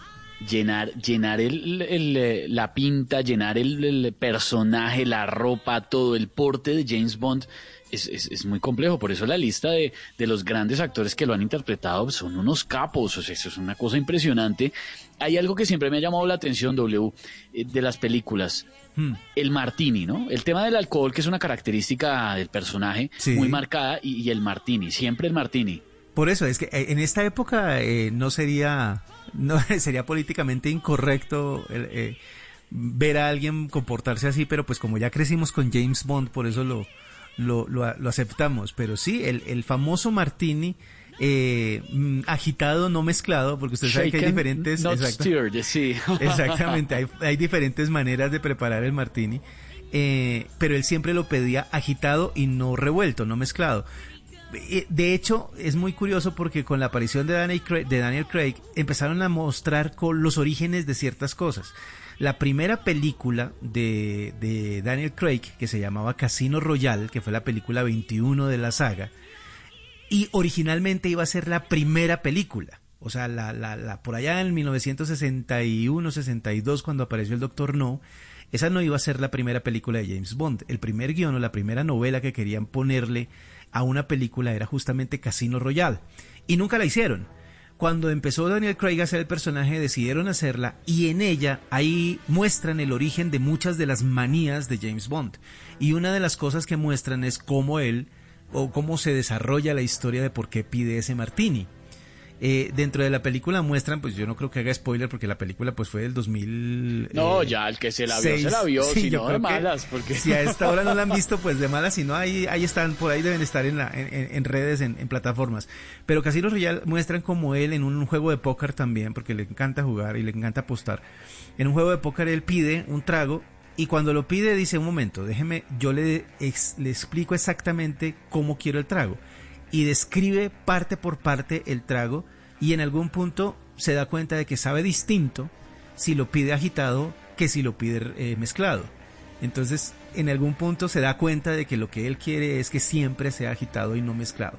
Por eso esa es la historia, pero se desarrolla dentro de esa película, de la película 21. Hasta la película 21 nos vinimos a enterar por qué era que le gustaba de esa manera el martini. Y obviamente tiene que ver con una mujer, porque al final le pone el nombre de la, de la mujer de la que se enamora al trago que más le gusta. Ah, claro. Oiga, ¿cuántas películas hay de James Bond? En este momento, si contamos la que se ha venido aplazando y aplazando y aplazando, serían 25 películas. Pero ya emitidas, ya puestas a, a orden del público, van 24. 24 oficiales, porque resulta que hay un rollo también con los derechos de, la, de las novelas. Eh, Ian Fleming escribió pocas novelas, no muchas, pero a partir de ahí los, los dueños de los derechos de- de- del personaje de James Bond han permitido que muchos escritores desarrollen el personaje y hagan más novelas. En esas novelas es que se han basado las eh, películas, pero eh, hay una productora que se llama Ion Pictures, que es la de Albert Broccoli, que ha sido siempre como el que ha querido llevar adelante la saga de, de James Bond él únicamente autoriza, o la productora únicamente ha autorizado 25, 24 emitidas, una por emitir, 25 películas del personaje. Y los únicos 6, 7 actores que han, han sido, 8, perdón, ya perdí la cuenta, 8 actores que han sido 007, que han sido James Bond, también están dentro de estas 25 películas. ¿El primero fue Roger Moore o Sean Connery? No, Sean Connery. No, el claro. primero fue Sean Connery. Sean Connery alcanzó a hacer cinco películas. Eh, desde El Doctor No, que fue la famosa primera aparición de James Bond en el cine, así pues en, de tamaño, del tamaño del que se esperaba. Y la última fue en 1967, la quinta película, se llamaba eh, Solo se vive dos veces, creo. Sí, You Only Live Twice, era la quinta película. Esas fueron las películas de, de Sean Connery. Luego dejó el papel por una película y regresó en el 71 para hacer la última, que era Los Diamantes son para siempre. Esa, ese, ese, espaciecito entre la quinta y la séptima fue llenado por un actor que se llamaba George Lazenby, que le fue bastante mal como, como James Bond, no tenía la, credibilidad ni el porte de Sean Connery, por eso les tocó volverlo a llamar. Y una cosa que, que mucha gente no sabe, en la película de George Lazenby, eh, James Bond se casa. Es la única vez que No, se ha no, casado. ¿cómo, ¿Cómo? O sea, en la que menos conoce todo el mundo, de la que nadie habla, James Bond se casa. No, pues, además, pero no puedo creer si es un ícono, no tenía ni idea que ese man se había casado. Pues en la película él se enamora, en la, la película se llama El servicio de su majestad, el servicio secreto de su majestad. En esa película al final él, pues obviamente ustedes saben que en cada, en cada película mínimo hay una o dos, hasta dos y hasta tres chicas Bond, ¿no? Eh, y en esta, la principal... Sí, al hombre le rinde. Sí, bastante. Esa es otra característica que no sería políticamente correcta y es lo mujeriego. Sí, no. Pues eh, en esa película al final, la película termina como terminan las novelas, cuando él se casa y se va feliz ya después de haber resuelto el misterio de haber salvado al mundo una vez más. Él se va eh, con su esposa, pero resulta que deja un cabo suelto y alguien que lo quiere, lo quiere matar para poder deshacerse por fin de la gente 007 eh, dispara el carro en el que va él junto con su nueva esposa a la luna de miel, pero el, el, eh, el disparo falla y le da esa a ella y ella muere al final de la película. Uy. O sea que duró casado bastante poco. Eh, pero esa, esa es una cosa que muchas personas, pues, o sea, obviamente los seguidores de la saga y los que conocen todas las historias saben que, que fue así, pero no fue de las más exitosas, fue la única película de George Lazenby como James Bond y después dijeron, no, espere, venga, traemos a- otra vez a Sean Connery porque si no, esto se nos va a quedar acá. Y ahí fue cuando resurgió la saga y después fue que vino a tomar eh, el papel el famosísimo Roger Moore. Ah, claro, pero eso ya, eso es setentas, ¿no? Sí, señor, 70. Ya empezando los 70 fue que aparece la primera película de Roger Moore. Que Roger Moore era uno de esos actores eh, que tenía, que, que fue como la primera vez en que salió un actor que podía ser al mismo tiempo divertido, o sea, como comediante, como, como alguien chistoso y al mismo tiempo serio y, y- y dramático como, como lo sería el personaje de James Bond. Roger Moore venía de hacer unas series de televisión, no sé si usted se acuerda, de del Santo. O sea, alguna vez Sí, habló sí, del sí, un poco, claro, el santo. era Simón Templar. Eh, él venía de hacer esa serie de televisión y todo el mundo, eh, así como cuando empiezan a buscarle reemplazo a alguien, empiezan a decir, vea, eso va a tocar llamar a tal porque ese es el que va a hacer esto. Pues bueno, la gente empezó a decir, bueno, ya Sean Connery ya, ya tiene sus añitos, ya, ya es hora de que empiece a dejar el papel atrás. grandecito.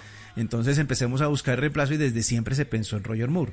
Y Roger Moore terminó siendo entonces, después de hacer El Santo, la, la serie de televisión, terminó haciendo el papel de James Bond y ese fue el salto al cine.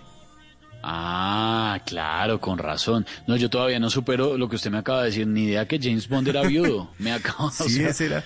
Pero, pero es lo mismo. Lo, lo- lo que pasa también es que la cronología va y vuelve, ¿no? Como le decía yo hace un rato, Daniel Ah, Craig, el más claro, reciente, se devuelven hasta el principio de la historia de cuando él lo ascienden a 007 y empieza a hacer, eh, a tener todas las, las posibilidades que le dan al personaje. Pero eso pasa en una película que supuestamente es la primera de todas.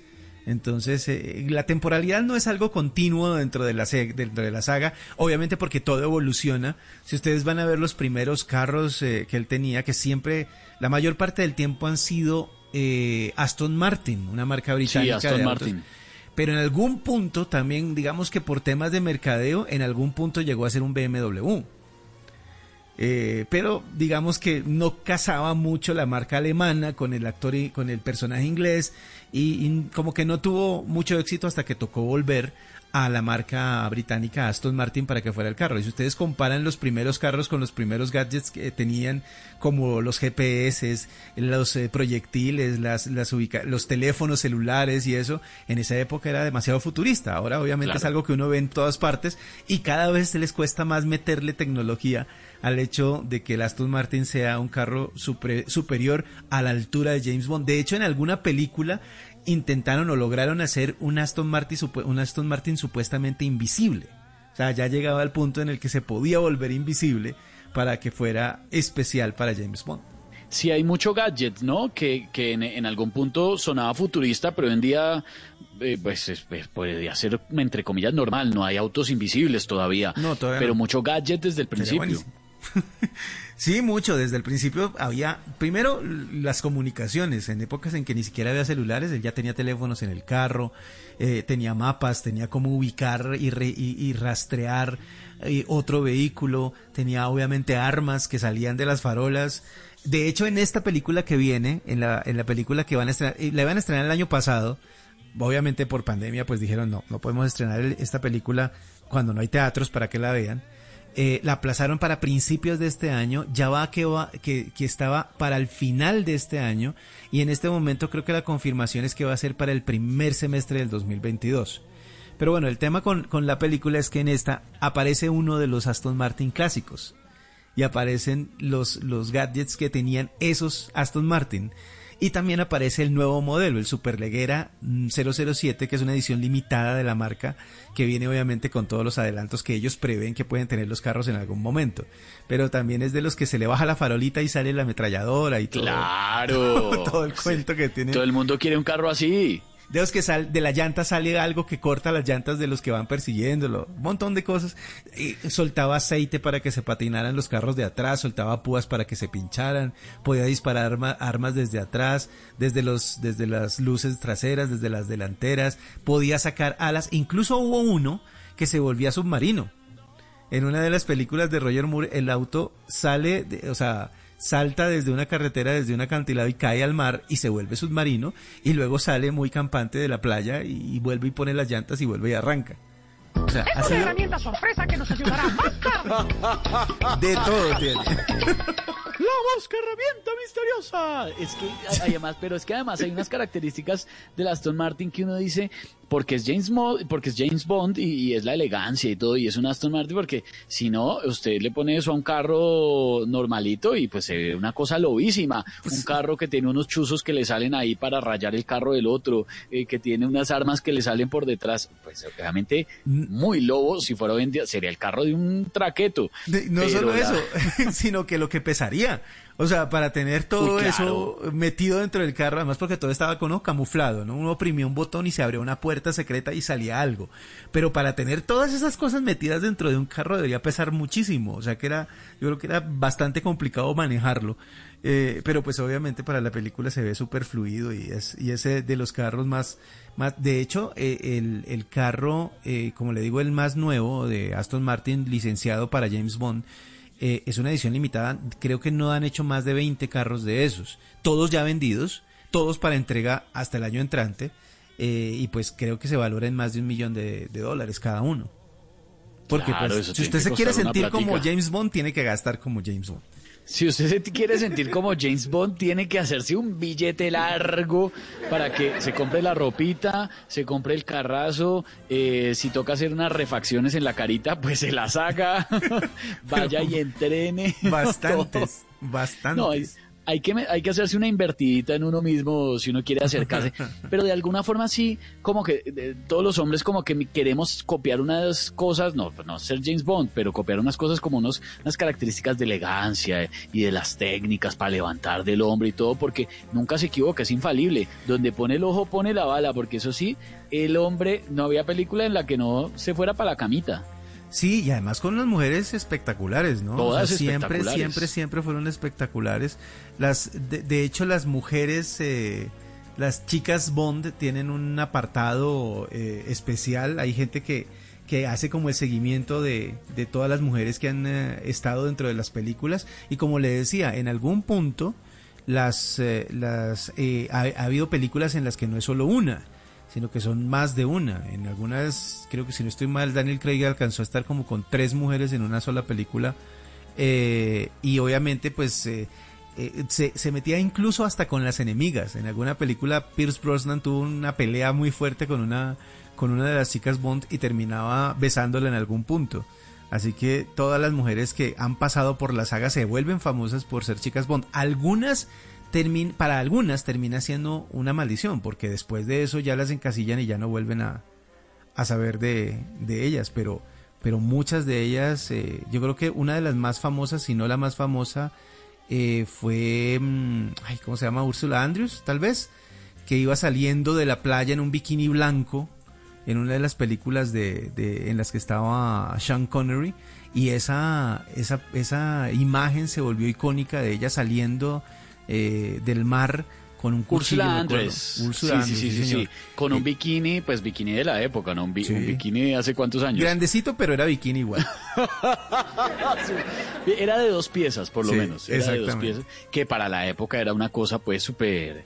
eh, no erótica, digamos, pero pues eso no, eso no era común, pues tampoco, ¿verdad? Sí, no. Era un sex symbol de, de la época. Y lo que usted decía, claro, el, el- el hecho de que lograra seducir hasta a sus enemigas era la reafirmación de que era el tipo irresistible, mejor dicho, yo no pierdo media y la que no voy a ganar la empato porque pues hasta, hasta esta vieja que me odia cae conmigo, ¿no? Sí, exactamente. Es que esa era la magia que él tenía, que podía conquistar a quien, a quien quisiera, amiga o enemiga. Eh, y esa, y esa lista es gigante. De hecho, estaba tratando de encontrar por acá el número oficial y no, no lo encuentro porque eran entre, mejor dicho, la película en que menos chicas Bond había era, eran dos. Eh, me cuesta trabajo recordar alguna película en donde una sola mujer haya sido eh, una chica Bond. De- creo que una de ellas fue justamente la primera de, de Daniel Craig, la Casino Royale, porque ahí él se enamora de, de- de una mujer que es Eva Green, si no estoy mal, la, la actriz, eh, que se llama Vesper dentro de la película y como se enamora, ella es la única chica Bond dentro de, dentro de la película, aunque tiene su rollo con alguien más. Pero creo que ha sido de las pocas películas en las que ha tenido una sola mujer. De resto, han sido varias. O sea, El mujeriego, hombre siempre la lista bajito, es- bajito. Sí, sí, sí. Bajito, bajito, dos, tres. Bajito que- por bajito, porque por mal que le vaya James Bond en una película, por lo menos dos, y eso porque le fue muy mal y Sí, no alcanzó. porque no estaba ocupado peleando, estaba ocupado salvando el mundo. no, cero grupo. No, papá, usted sí lejos de James Bond, ni a los talones le llega, no, no, no. Pero en, eh, entre, entre, digamos, todos los... eh, es que, bueno, ahorita hablamos de- del resto de actores que han interpretado a, a- a James Bond, Sí. pero ¿cuál ha sido su favorito de, de todos los tiempos, W? Uy, lo que pasa es que a mí me... ah, yo, yo crecí en los ochentas y en esa época el, el actor que hizo James Bond fue eh, Roger Moore. Dalton. Ah, No, Roger Moore no fue en el 70? No, perdón, perdón, perdón, me equivoco, me equivoco. Pierce Brosnan para mí fue el más, el más, El noventero. eh, el noventero, exactamente. Ese fue, ese fue el actor, digamos que ese fue el que más me gustó a mí, además porque ya venía también, ya lo venía siguiendo desde una serie de televisión que se llamaba eh, Remington Steel. No sé si ustedes alguna vez oyeron hablar de esa, de esa serie. Sí, Remin- sí, sí. Remington Steel era una serie de televisión en la que una mujer que era detective privada decía que le parecía un poco triste, un poco duro el hecho de que los las detectives privadas no tenían éxito, porque todo el mundo pensaba que un hombre era el que tenía que ser detective privado. Entonces ella se había inventado eh, el nombre de James de, de- de Remington Steele para ponerle así a su agencia. Entonces ella decía que el jefe, que el dueño de la agencia era Remington Steele. Pero no, no- no existía, no pero existía no existía. Hasta que un día llegó eh, el personaje de Pierce Brosnan. Nadie nunca supieron en la película ni en la serie, nunca dijeron de dónde salió. Simplemente él llegó un día y se sentó en el escritorio del señor Steele y él dijo, yo soy Remington Steele. Y como nadie, como no existía, pues a ella le tocó aceptar que él era, y como todo el mundo le pedía a ella que le presentaran al jefe, porque pues si el jefe era tan bueno, porque obviamente la serie, en la serie ella es una detective buenísima y resuelve todos los casos, pero todo el mundo dice, queremos conocer al señor Steele, queremos conocer al señor Steele.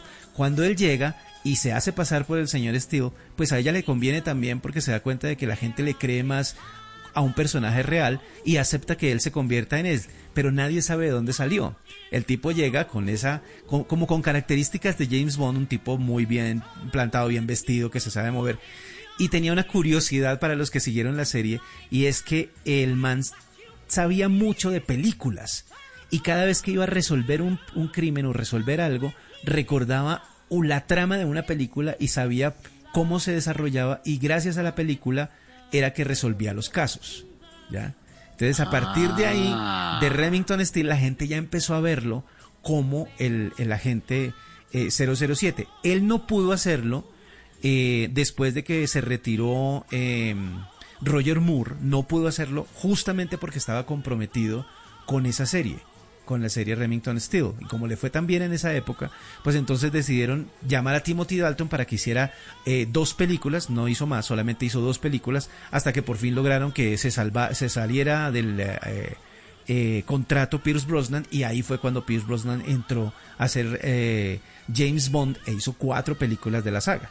Uy, pero pobre Timothy Dalton, o sea, no lo querían en realidad, hizo dos peliculitas y ahí porque le fue bien. y realmente no fue de las más de las más eh, importantes. Es que si, si la gente hace memoria así rápido, únicamente hay tres actores que han representado bien el papel de James Bond, que son Sean Connery, Roger Moore y Pierce Brosnan. De hecho, Daniel Craig se ha acomodado dentro del papel y la gente lo ha conocido, pero porque el salto entre una película y otra y entre un actor y otro fue bastante largo. La última película de, de Pierce Brosnan fue en, eh, en el 2002. Die Another Day. Exactamente, Sí, esa fue la última película. Sí, y claro. la primera película de, de, de Daniel Craig fue en el 2006, o sea, cuatro años después. Ya eh, en ese lapso de tiempo hubo oportunidad para que la gente dejara atrás un poquito la imagen de, de Pierce Brosnan y se encariñara ahora con la imagen de Daniel Craig. Está- Uy, él o sea que ya llevamos 15 años con Daniel Craig, ya lo van a pensionar, ya van- deben estar buscando otro James Bond.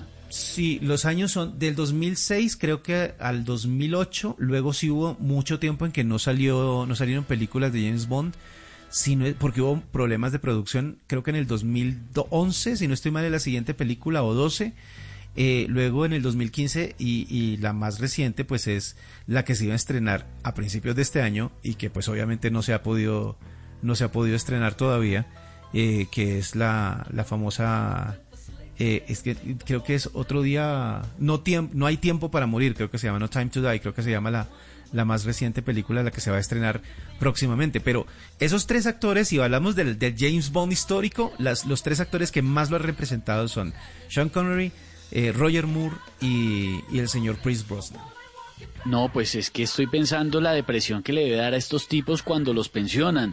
Cuando fueron a donde Sean Connery y le dijeron, no, vea Sean, qué pena con usted, mano, pero es que usted ya ha hecho como siete películas y la verdad es que está como grandecito, hermano. Ya y está Roger mayorcito. Moore está como, como Roger Moore, vea, está en su momento, el, el- el hombre joven. Usted no se entiende, ¿no? Igual acá lo pensionamos. y Claro, lo mismo cuando salió Roger Moore. No, lo peor, Timothy Dalton, cuando le dijeron, no, Timothy, pues es que usted hizo dos, pero la verdad, la verdad, lo que pasa es que ahora sí ya Don Pierce, el señor Brosnan, Don ya lo soltaron de Remington Steel. Entonces, O sea, usted era el reemplazo mientras liberaban al otro man.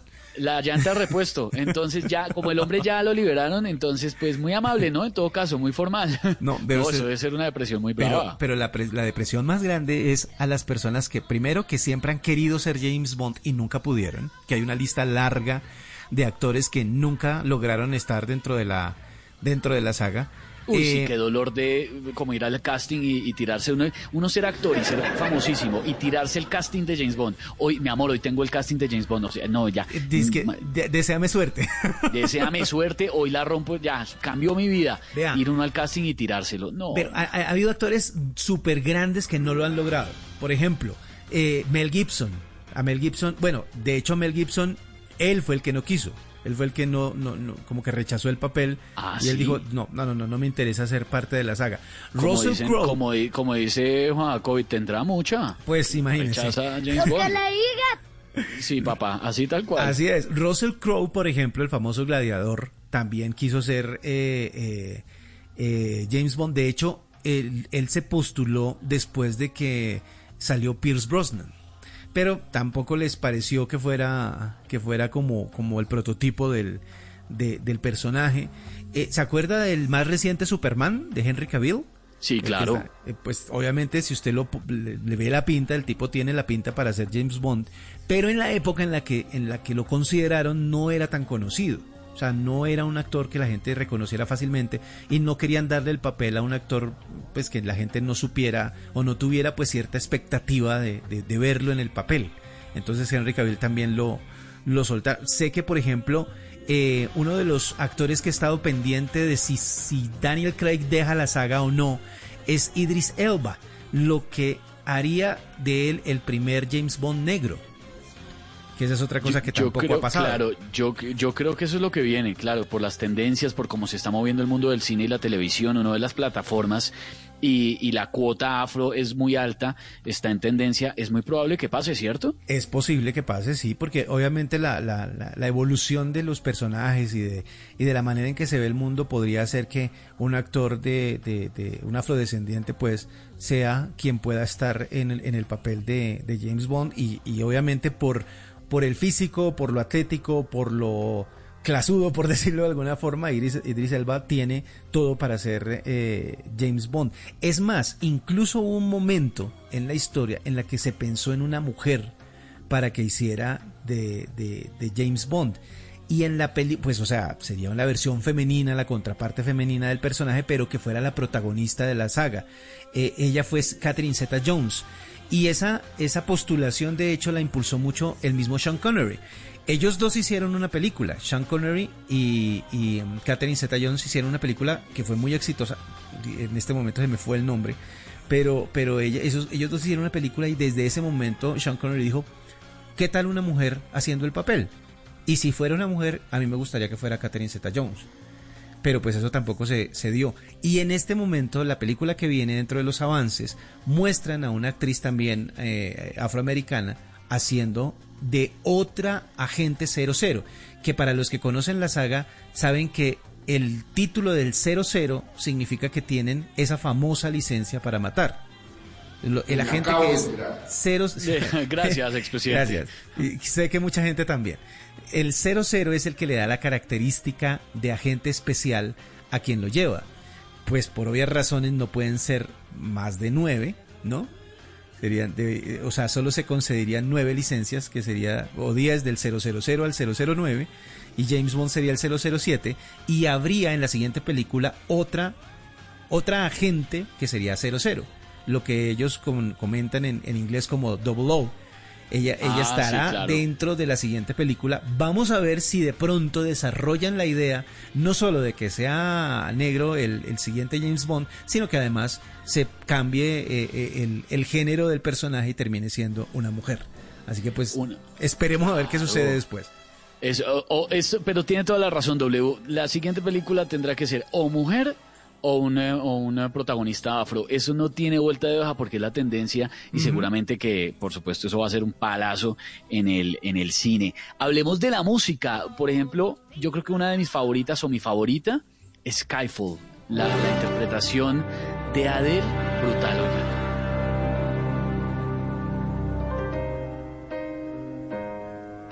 No, es que la música es determinante en las No, y películas la de James voz Bond. de- y la Adele voz de Adele. Skyfall es 2012, ¿no? Sí, señor. Y esta canción ganó, ganó Oscar, la mejor Ah, canción, ganó Oscar. además.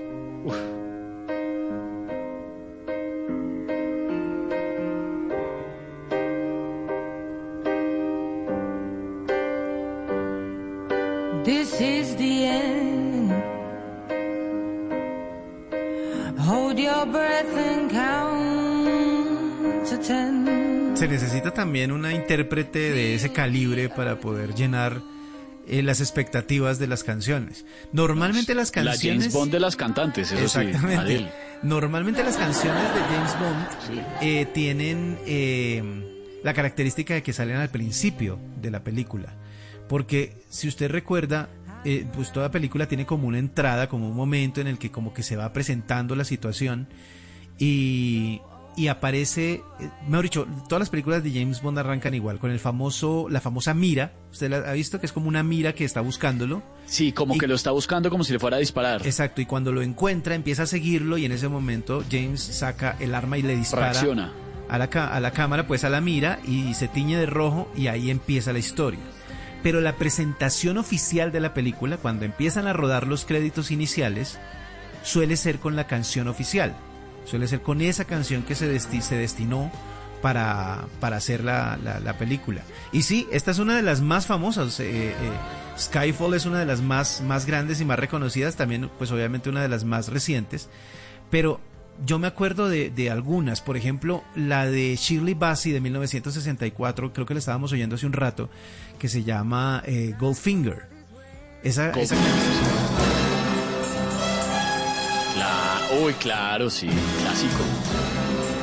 Esa canción es de 1964, de la película que se llamaba así justamente eh, Goldfinger. Eh, todas las películas, todas las canciones de hecho tienen parte del título o el título de la película. Era con Eh, Sean Connery, ¿no? Sí, esta claro, era, no. esta era de, las, de las películas con, con eh, Sean Connery. He's the man, the man with the Midas touch. Pero vea, grandes cantantes han hecho la música de James Bond. Tom Jones, por ejemplo, hizo una canción. Nancy Sinatra hizo. Louis Armstrong, por ejemplo, también hizo canciones para, para James Bond. Shirley Bassey repitió, de hecho, en algún punto ella hizo, si no estoy mal, la canción de la película eh, Los Diamantes son para siempre. También estuvo eh, eh, Shirley Bassey haciendo esa canción. Paul McCartney también hizo canciones de James Bond. Eh, Sheena Easton, Duran Duran hizo eh, una canción que se llamaba View to a Kill, también para, para, para la película de, de los ochentas, si no estoy mal es de principios de los ochentas. ¿Usted se acuerda de la banda que hizo Take On Me? Ajá. Era una banda noruega que, que, que hizo una canción Sí, que se sí, llamaba sí, Take claro, On Me. sí, sí, sí, sí, Vea, sí, me acuerdo. para mucha gente, Take On Me, eh, per- esa canción o ese grupo es un One Hit Wonder. Es decir, hicieron la canción de... Pegaron esa y nada más. Y nada más. Pero bueno, ellos tuvieron otro éxito relativo con una canción para James Bond, para la saga. Hicieron una película que se llama The Living Daylights.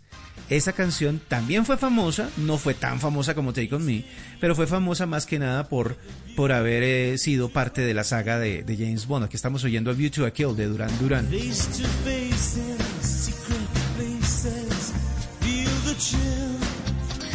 En una de las películas de James eh, Bond, eh, protagonizada por Pierce Brosnan, una de las cantantes más famosas de los 80s, de los 70s y los de los 80s también hizo eh, la canción. Eh, eh, fue Tina Turner, que hizo la canción de Golden Eye. Ah, claro, estuvo ahí. 95, 94, 95, sí. 95 creo que es. Estoy también perdido, pero sí, es 95. No, Eh, 95, GoldenEye, sí. Ok, Sheryl Crow hizo también música. Eh, ya iniciando los eh, 2000, eh, fue Madonna la que estuvo haciendo la canción de James Bond que se llamaba Die eh, Another Day. Die Another Day, sí. Esa la hizo ella.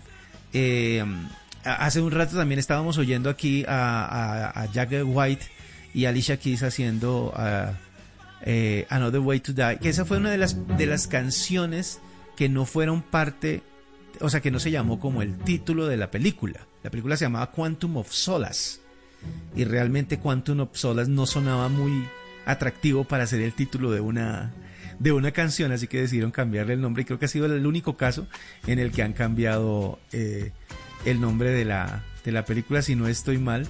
Eh, y bueno, la que viene, obviamente siendo tan moderna la, la película No Time to Die, la nueva, la que, la que van a estrenar pronto, pues obviamente tenía que haber una cantante más eh, contemporánea para hacer la música y en el caso de esta película se eligió a Billie Eilish, que obviamente pues tenía que estar con ese con ese con ese ambiente oscuro que tiene esa cantante, tenía que estar ahí y ahí está entonces Billie Eilish haciendo la canción que se llama justamente así, No Time to Die y está presupuestada para hacer la canción de este nuevo James Bond que vendrá cuando ello, cuando la pandemia deje, cuando la pandemia quiera, pero mientras tanto por lo menos ya adelantaron trailers y canciones.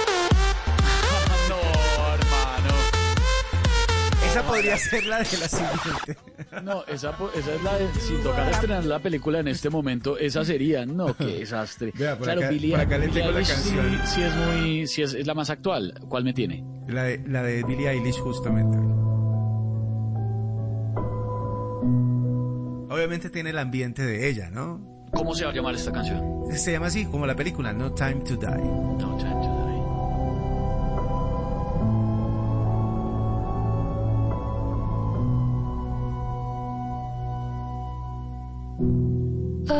should have known I'd leave alone. Just Toda esa oscuridad que siempre ha presentado Billie Eilish y que es parte de su encanto. Obviamente compuesta por Phineas, por su hermano, y llevada a la pantalla. No tiene video hasta ahora porque justamente eso pertenecerá al, al inicio de la, de la película, la, tal vez la última de Daniel Craig como James Bond. Too much to bear.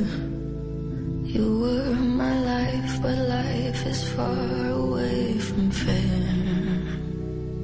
Bueno, nos queda esperar a ver cuándo, No, cuándo pues la es pandemia que nos deja. El, el cálculo nos da entonces cuándo más o menos podría de pronto ver la luz la película. Si la vacuna funciona y si nos va bien, a finales de este año.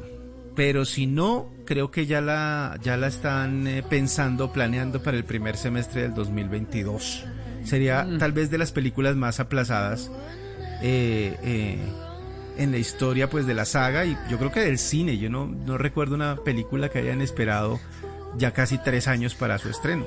Lo que pasa es que sí, definitivamente sí vale la pena es verla en cine, en plataformas, por más que las plataformas estén muy pegadas en este momento y muy trendy, realmente es una película que hay que verla en pantalla gigante y sentirla. Así es, a día de hoy la confirmación es que está para estrenar el 8 de octubre de este año. Uy, Vamos bueno, a ver. bueno, ¿qué, si tal se que se nos cumpla el milagrito? ¿Qué tal que...? Vamos a ver si se logra, esa es la idea. Esperemos hasta el 8. ¿Sabe quién es quién actúa ahí también? ¿Quién hace del, del, del malo? Eh, el que hizo de de de ah, de Freddie Mercury. El que ganó Oscar. El que Eh, ganó Oscar siendo eh, este... Freddie Mercury. Ah, ¿Por qué se le olvida? Es que la hora, a esta hora ya empieza uno a- a No, patinar. pero es, es- espere, espere, espere. Eh, ¿Cómo no nos vamos a acordar, hermano? Eh, Rami Malek. Rami Malek, ese exactamente. Sí, Rami sí, Malek sí, es el adversario de James Bond. Aunque en esta como que como que se unen adversarios porque también eh, eh, hemos visto el tráiler. Lo que pasa es que se ha desarrollado muchas, muchas, muchas teorías alrededor de, de, de lo que se ve en el tráiler de la película. Pero pues obviamente hay muchos actores muy buenos metidos dentro de la dentro de la saga. Christoph Waltz es otro que de los que va a estar como como uno de los de los enemigos de James Bond dentro de la película. Vamos a ver cómo le va, pero por la nómina se ve que va muy bien. No, por la nómina estamos 10 de 10. Oiga, antes de irnos W y de este paseo por la vida de James Bond, si usted pudiera elegir una sola cosa, una sola cosa que tiene James Bond, un- para que usted la tuviera toda su vida, el carro, el, la capacidad de seducción, no, lo que quiera, ¿qué elegiría? Sí, esa, esa, esa. La- la- la- no, digamos el porte más que la capacidad de seducción. El porte como la que elegancia del tipo, La ¿no? elegan- el, poder sentarse en cualquier lado y verse elegante, ponerse cualquier trapo y verse elegante. O sea, esa seguridad y ese, ese porte yo creo que es único en él y es lo que yo creo que muchos hombres envidian. Buena, cero No. energía, ¿no? Cero grupo. Sí, cero grupo. Usted, usted, usted sí no, usted sí no cabe ahí. Don W Bernal nos ha hecho un tremendo viaje a través de las películas de James Bond. Muchas cosas que no sabíamos del personaje, que no teníamos ni idea y que aprendimos en esta noche como siempre. Oiga, W, eh, antes de que se vaya también otra cosa. ¿Está haciendo frío por su casa? Eh, pues sabe que puede ser el mismo frío que está por su casa. ¿Cierto? Como- Me acabo de enterar. Lo que pasa es que para, para que se enteren los, los oyentes, eh, eh, como estamos trabajando desde casa, ¿no? Pues Claro. para, para, para poder conservar los protocolos de bioseguridad, eh, curiosamente estamos eh, a, a una torre de distancia en Bogotá. Entonces, Lejos del estudio, pero, es- pero cerca. Está sintiendo el mismo frío que yo Sí, entonces. es el mismo frío. Lo que le digas, pégalo, pégalo. W Bernal, nuestro pégalo. jefe de operaciones de Blue Radio y de la calle, pero un hombre que además sabe de cine, de música, de todo, nos ha acompañado esta noche en Bla Bla Blue. W, cuídese mucho, un abrazo. Muchas gracias, que les va muy bien ahora con los oyentes, me quedaré escuchándolos. Gracias a todos, que la pasen bien. Chao.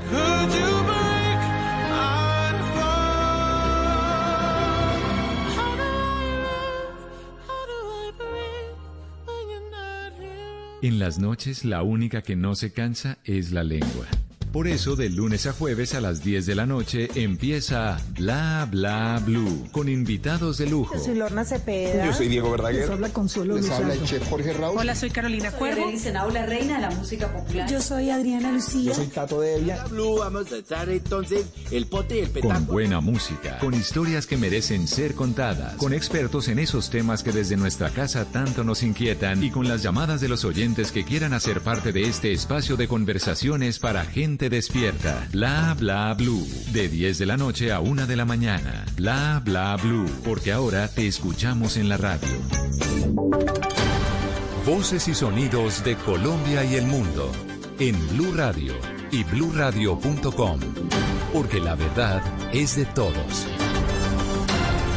Ya son las 12 de la noche y 3 minutos de este viernes 19 de febrero del 2021 y esta es una actualización de las noticias más importantes en Colombia y el mundo en Blue Radio. Una mujer de 78 años presentó una tutela para que le dieran a su padre, un señor de 102 años, el servicio de enfermería en su domicilio porque considera que ese no es un servicio de lujo, sino una necesidad. La EPS Sanitas no le concedió el caso y el tema llegó a la Corte Constitucional. ¿Qué dijo la Corte? Se lo preguntamos a Asdrúbal Guerra. Pocas veces la Corte Constitucional concede una tutela en la cual se benefician dos personas por un hecho indirectamente, porque la tutela es un mecanismo de protección individual.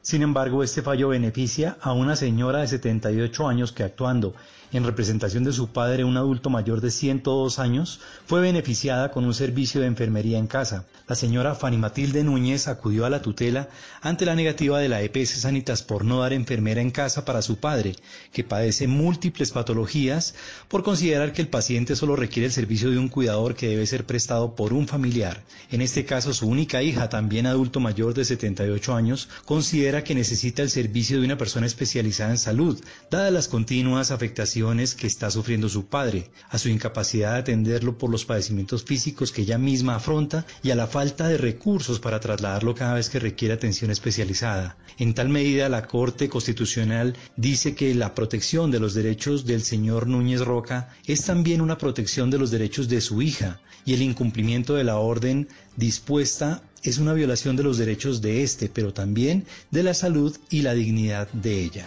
Asdrúbal Guerra, Blue Radio. 12 de la noche y 4 minutos, mientras las fuerzas políticas de centro y de izquierda avanzan armando su rompecabezas electoral, desde el Partido Centro Democrático le están pidiendo una reunión al expresidente Uribe para definir los precandidatos a la presidencia. ¿Quiénes suenan hasta el momento? Se lo preguntamos a Kenneth Torres.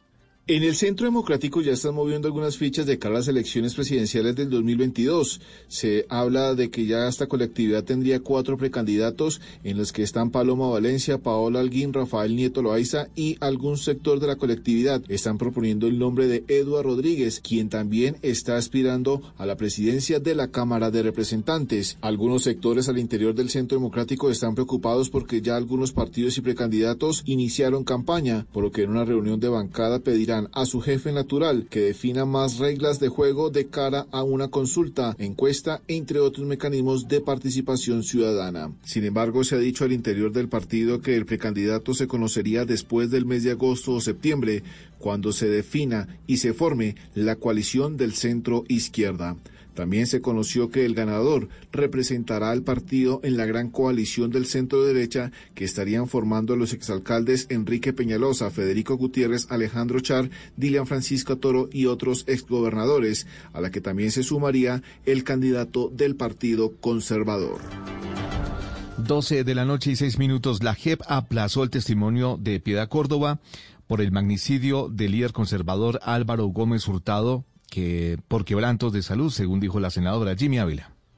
La Jurisdicción Especial para la Paz, JEP, decidió aplazar el testimonio que la senadora Piedad Córdoba iba a realizar en el caso de los homicidios de Álvaro Gómez Hurtado y José del Cristo Huertas, debido a quebrantos de salud que argumentó Córdoba. En un mensaje, la declarante dijo que podía participar de manera virtual el próximo lunes 21 de febrero a las 8 de la mañana. Sin embargo, por la importancia de la diligencia y la necesidad de realizarla de manera presencial para recibir las pruebas, el magistrado auxiliar Farid Benavides y los investigadores de la JEP dijeron que la iban a realizar en Medellín de manera presencial para estar al lado de la excongresista. Sin embargo, la fecha está por definirse. 12 de la noche y 7 minutos, dos hombres fueron asesinados en las últimas horas en la vía que comunica a Buga con Buenaventura. Paula Gómez informa desde Cali. Los cadáveres fueron encontrados con múltiples impactos de bala a un costado de la vía nacional que comunica el municipio de Buga con el puerto de Buenaventura. El coronel Jorge Urquijo, comandante de la Policía del Valle. Con impactos de arma de fuego. Lo que presumimos es que estas personas se movilizaron en una motocicleta por cuanto en el lugar encontramos estas víctimas con dos cascos. Las autoridades trabajan en la identificación de las víctimas y descartan de plano que este doble homicidio tenga relación con la situación de orden público de Buenaventura respecto a los enfrentamientos entre organizaciones criminales criminales. 12 de la noche y 7 minutos. Y fue noticia, no solo en Colombia, sino en el mundo, el amartizaje del robot Perseverancia. Y esta voz es de la científica colombiana Diana Trujillo, que no solo fue una de las líderes del proyecto, sino que condujo la primera transmisión en español de la NASA de un aterrizaje planetario. La grúa aérea ha empezado 20 metros de la superficie. Señales de MRO de qué está pasando acabamos de recibir. ¡Hemos llegado! Perseverance llegó. Hemos llegado. Touchdown confirmed. Perseverance safely on the surface of Mars, ready to begin seeking the sands of past life. Ok, eso no me lo puedo creer. Eh, me imagino que todos ustedes han visto eh, la emoción que todos tenemos. Esto es algo que hemos esperado por muchísimo tiempo y ha llegado. El director de vuelo ha confirmado lo mismo que acabamos de escuchar. Que hemos llegado a la superficie. Noticias contra reloj en Blue Radio. Y cuando ya son las 12 de la noche y 8 minutos, la noticia en desarrollo. Facebook, Google y Twitter están citados de nuevo ante el Congreso de Estados Unidos para hablar de desinformación en sus plataformas, anunció la Comisión de Energía y Comercio de la Cámara de Representantes de ese país. La cifra que es noticia, Colombia destinará 668.925 millones de pesos del Fondo de Mitigación de Emergencias para financiar la aplicación de las vacunas contra el COVID-19. Estamos atentos porque Riohacha, Cúcuta, Pereira, Armenia, Manizales y Valledupar son las ciudades que inician hoy su jornada de vacunación contra el coronavirus. El desarrollo de estas y otras noticias en blurradio.com y en Twitter en arroba blurradioco. Siguen en sintonía con bla bla blue conversaciones para gente despierta. El mundo nos está dando una oportunidad para transformarnos, evolucionar la forma de trabajar, de compartir y hasta de celebrar. Con valentía enfrentaremos la realidad de una forma diferente, porque transformarse es la nueva alternativa. Blue Radio. En Blue Radio, tiempo para lavarnos las manos.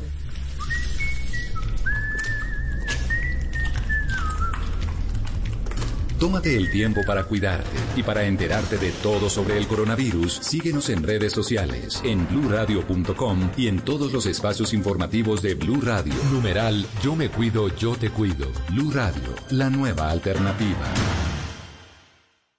Estás escuchando Blue Radio. Termina el día con una actividad que disfrutes como leer o escuchar música. Es tiempo de cuidarnos y querernos. Banco Popular. Hoy se puede, siempre se puede. En la Feria Positiva, Feria Popular Digital para Pensionados del Banco Popular, encuentras actividades divertidas, tasas especiales en la oferta diamante, descuentos en comercios aliados, la oportunidad para participar por un Volkswagen Voyage 2020 y muchos premios más. Ingresa ya a feriadiamante.com y conoce todo lo que tenemos para ti. Hoy se puede, siempre se puede. Banco Popular. Somos Grupo Aval. Vigilado Superintendencia Financiera de Colombia. Productos sujetos a términos y condiciones de uso. Vigencia del 14 de diciembre de 2020 al 30 de abril de 2021. Autoriza con juegos. Estar actualizado es estar... Descargue Blue App. Nuevo diseño. Una app más eficiente y liviana. Notificaciones con información de última hora. Podcast, programación de Blue Radio y todas las señales nacionales Blue en vivo donde y cuando quiera. Descárguela en Google Play y App Store.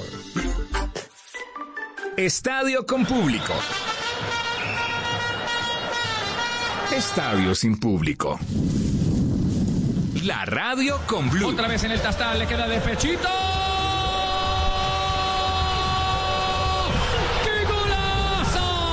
La radio sin Blue. Este sábado, con Blue Radio, desde las 7 y 30 de la noche, Chico Junior. Y el domingo, Santa Fe Medellín, Nacional América. Blue Radio. Hacemos parte del fútbol. Hacemos parte de la radio. Hacemos parte de tu vida. Blue Radio, la alternativa futbolera. Háblenos de usted. Llámenos al 316-692-5274 y cuéntenos su historia.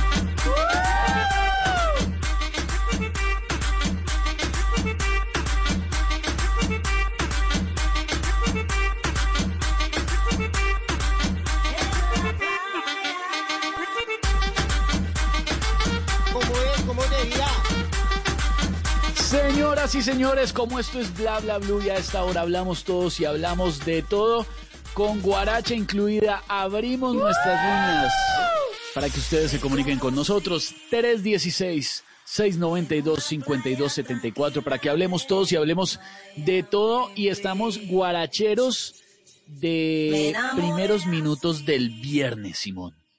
Sí, señor, sí, señor. Es viernes y tu cuerpo guarachero, tus caderas y tus hombros guaracheros lo Y saben. aguardienteros. Y aguardienteros especialmente, aguardienteros, porque usted escucha esto y ya como que le da como una sed, como que le empieza como a romper La jeta me sabe a guaro oyendo esto. Uf, pero mal, pero mal. No, no, no. Esteban, ¿Cuál sería, ¿Cuál sería el escenario, brava Simón? esto. Yo creo que es como, esto es una, esto puede ser eh, una, un paseo de piscina, eh, el DJ pon- poniendo guarachita, eh, poca ropa, eh, y, gu- y guaro venteado. pero lo que quiera, o sea, ya llevamos media botella encima, al menos, antes de entrar al lugar, antes de entrar al, Al lugar, menos. porque estábamos afuera a la expectativa, buscando plan. Entonces nos dijeron, siga, sí, cómo no, siga, siga, bienvenido, no cover, lindas chicas, chicas casi vírgenes, cómo no. Sin compromiso, sin compromiso, sin compromiso. Venga y conoce. No cover. Bueno, Venga y la conoce, venga y primera conoce. media es gratis. Y esa fue la que, Y uno la que entra. se tomó y ahí se quedó. Y ahí nos ponemos en ese modo guarachero. Yo soy muy guarachero, yo tengo, ¿no? yo tengo no, que no guarichero. De- ser guarachero a ser guarichero hay un pequeño paso y eso y ese paso es media de guaro. Entonces eso sí, Sí, es súper y fácil. en nuestro caso es bien cortico ese paso. No, sí, en su caso es una copita, una copita. Yo sí soy muy, muy guarachero, la verdad. Me gusta muchísimo la guaracha. No me pregunte por qué, no tengo la menor idea, pero yo oigo, eh, yo oigo esta, yo, ¿eso qué es? Eso es como una corneta, una bubucela, yo no sé qué es eso, pero yo oigo ese beat de la guaracha y yo me transformo, Simón. Yo siento que se me mete como el espíritu de la, no sé, del perreo, una cosa muy muy áspera, muy densa. Suéltela.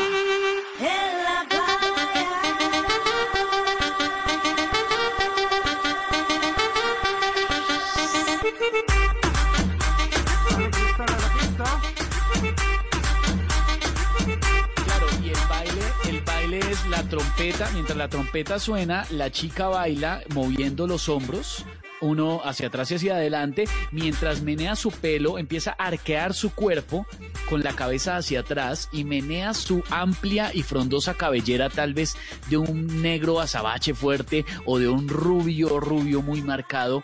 Y volea pelo y mira hacia atrás de reojo, mientras sigue meneando cadera y hombros. Y esto suena.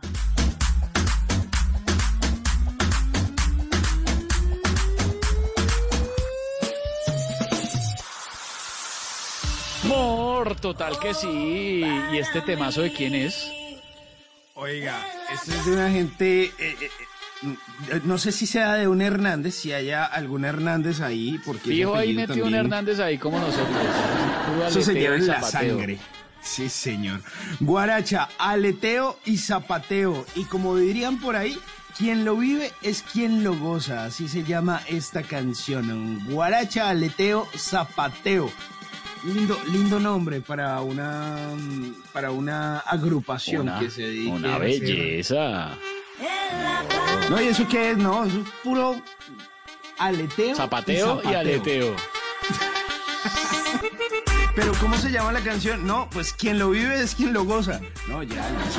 Es quien lo goza con, con zapateo, aleteo y guaracha, amor, total que sí. Abrimos nuestras líneas 316-692-5274 para que se comuniquen con bla bla y pasen una madrugada guarachera con nosotros. Sí, la verdad es que le mentiría a Simón si le dijera que no me gusta la guaracha. Yo no sé por qué carajos, pero se me mete en la sangre esto, me sabe, me sabe la boquita a guara. conocí en una playa tranquila de Miami Beach. Me enamoré así y supe en el momento que eras para mí, oh, para mí.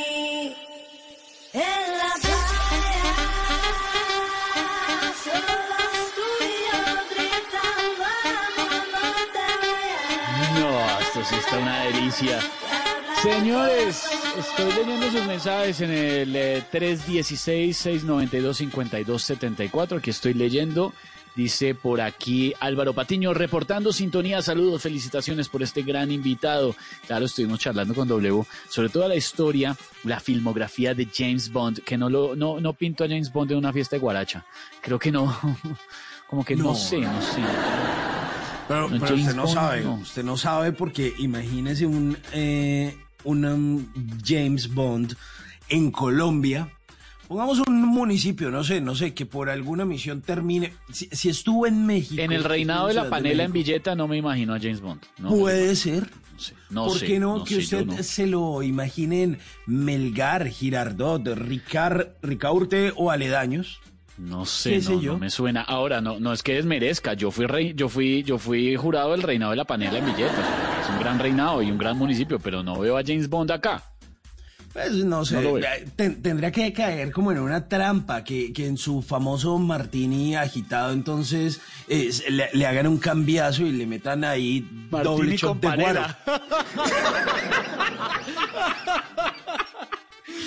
Y eso sí enloquece a cualquiera. Acá hay otro mensaje en el 316-692-5274. Esteban, gran saludo como todas las noches. eh, la primera hora con Jimmy, buenísima. Y W, qué buen seguimiento le hace a la historia del 007. De acuerdo con todo lo que dicen, los tres mejores 007 fue los que nombraron. Eh, y sería del carajo ver a Idris Elba, a, este actor afro de James Bond. Sí, sí, sería bueno. Juan Carlos Hernández, el primo. Un abrazo, papá. Acá de sus primos también. Acá lo estamos oyendo y leyendo. Simón, explíqueme una cosa, hermano, porque estoy, pero estoy que veo verde y azul y no entiendo todavía esto, esto que me enteré. Una manada de perros de colores en Rusia. Sí, sí, es comúnmente perrito blanco, negro, café. Bosquecito, pues, o, o de pronto sí, un no, poquito pero- gris puede ser. Pero imagínese que se encontraron en Rusia unos perros azules y como verdes, o sea, como azuloski y verdosky, Y dirían en, pero ¿será en que los, ruso. los, los pintaron en una fiesta de guaracha y cogieron los tinturaron o qué? O sea, ¿Cómo fue? Pues imagínense que se encontraron estos perros eh, y estaban rondando por ahí eh, en una región eh, que se llama Podolsk, en la provincia de Moscú. Y pues claro, esto llamó de inmediato la curiosidad de la gente que andaba por ahí y empezaba a compartir fotos y videos en redes sociales. Y entonces dijeron, "Pero, ¿cómo así estos perros azules y verdes? Pero ¿de dónde salieron? Pues resulta que las fotos empezaron a rondar por ahí. Entonces no fueron una, no fueron dos, ni fueron tres, como diría la canción, sino que fueron varios. Y eh, encontraron que estos perros, eh, pues, son, pues es más común de lo que piensan. Pero, pero, pero, pues cualquier día, porque es un perro radioactivo. Lo más que normal, es- lo más normal del mundo eres los perros de colores. Imagínense. Y entonces, eh, pues resulta que al parecer estos animales, estos perritos eh, que frecuentan este lugar para refugiarse y para descansar, llegan a este lugar eh, intoxicados eh, por una eh, sustancia que seguramente no es letal, pero que sí cambia totalmente el color de su pelaje. Entonces se pusieron a investigar qué era lo que estaba pasando, qué era lo que les estaba causando ese cambio de color. Y eh, resulta que una empresa había dejado por ahí responsablemente algo que se llama celionca. Celionca que es como una composición química, como un polvo. Celionca me lo está diciendo sustancia- en ruso. Sí, celionca. La pronunciación Celionca. correcta. Celionca. Celionca. Y entonces es como una sustancia así como verde, como azulowski y verdowski. Y, eh, y es como un antiséptico eh, que usan en Rusia. Y resulta que una empresa lo dejó por ahí irresponsablemente. Ah, eso, eso nadie lo va a encontrar. Pues una manada de perros callejeros, eh, pues fueron por allá, se revolcaron y terminaron así impregnados, mejor dicho, como los perros radioactivos. Y claro, después salieron a la carretera un montón de perros por ahí sin vergüenzas. Todo el mundo se asustó porque perros de este color, es- esto nunca se había visto, esto nunca se había visto, los perros radioactivos, pero descubrieron el misterio, dejaron de asustar a la gente, no fue culpa de nadie más que de ese irresponsable que aún lo están buscando, que dejó esa celionca por ahí. Celionca. Habíamos visto caracoles de colores, pero perros de colores, no señor.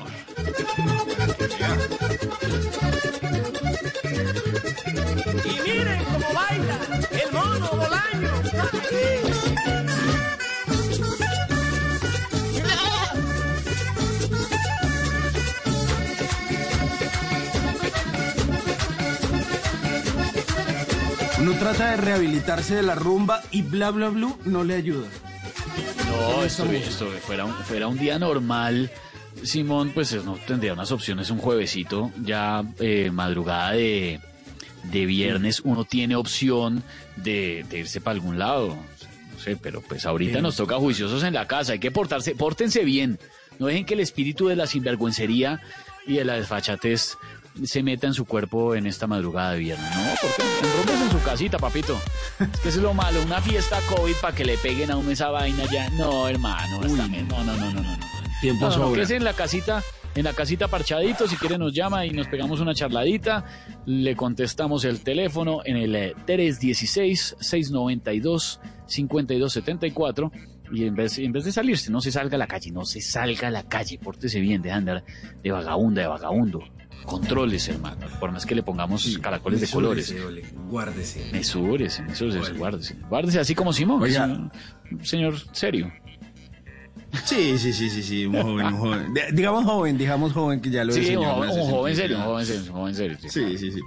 Oiga, venga, usted que es como la gente de sin ánimo de lucro, y ahí ya yo me dejo ver la cédula un poquito, que tiene máster en parranda.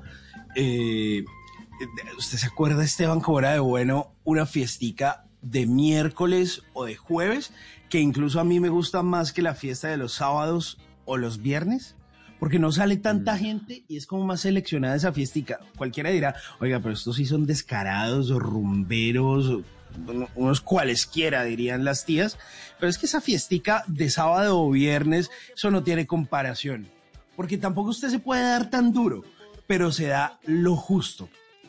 Se comporta lo- lo- lo- a- al límite de lo mal que se puede portar. Oiga, pues es que ahora que está diciendo eso, en este momento están pasando por mi casa cantando unos borrachos. No me lo va a creer, se lo juro.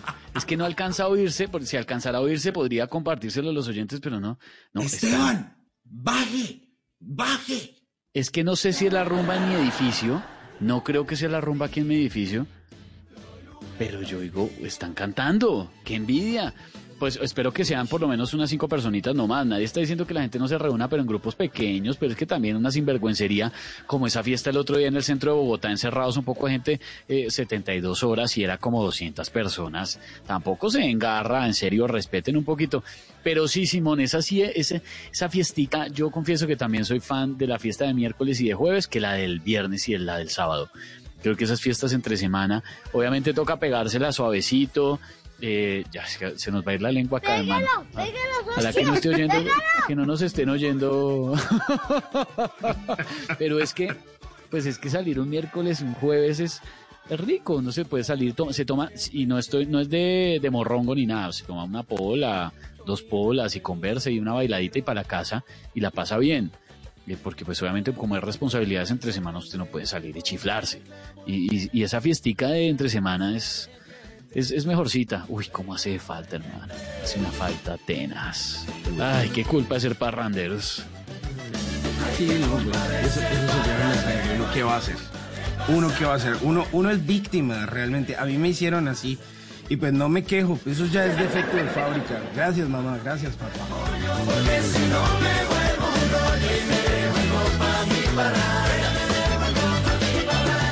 Yo nunca he negado un trago. Hay quien dice que eso es malo. Yo no soy mal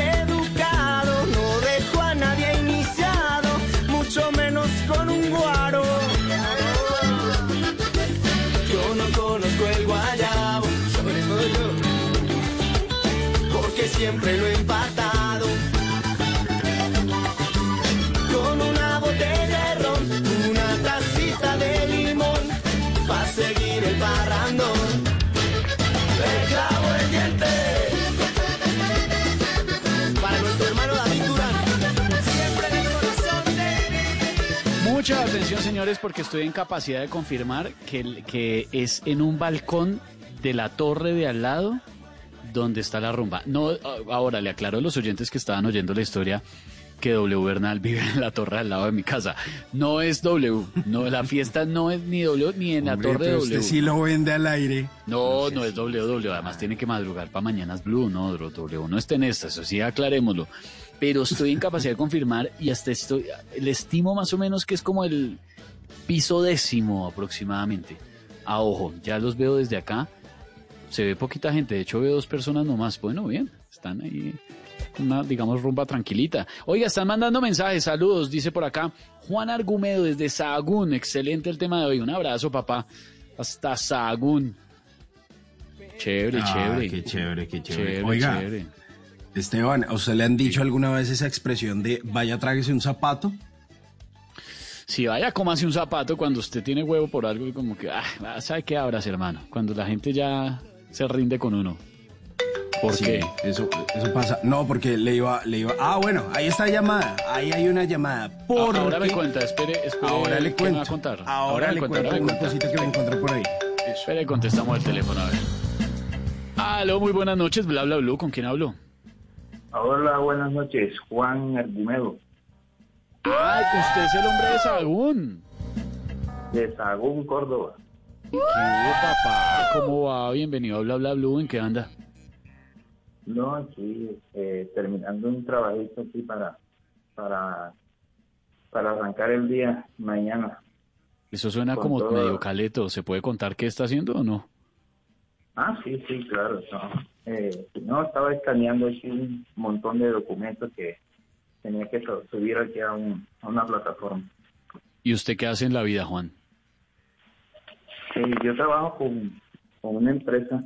Eh, ¿Te puede decir el nombre? Sí. Sí, hágale hasta Ah, ahora, sí, no importa, hágale. Eso sí, ya. y eh, se llama experiencia.com.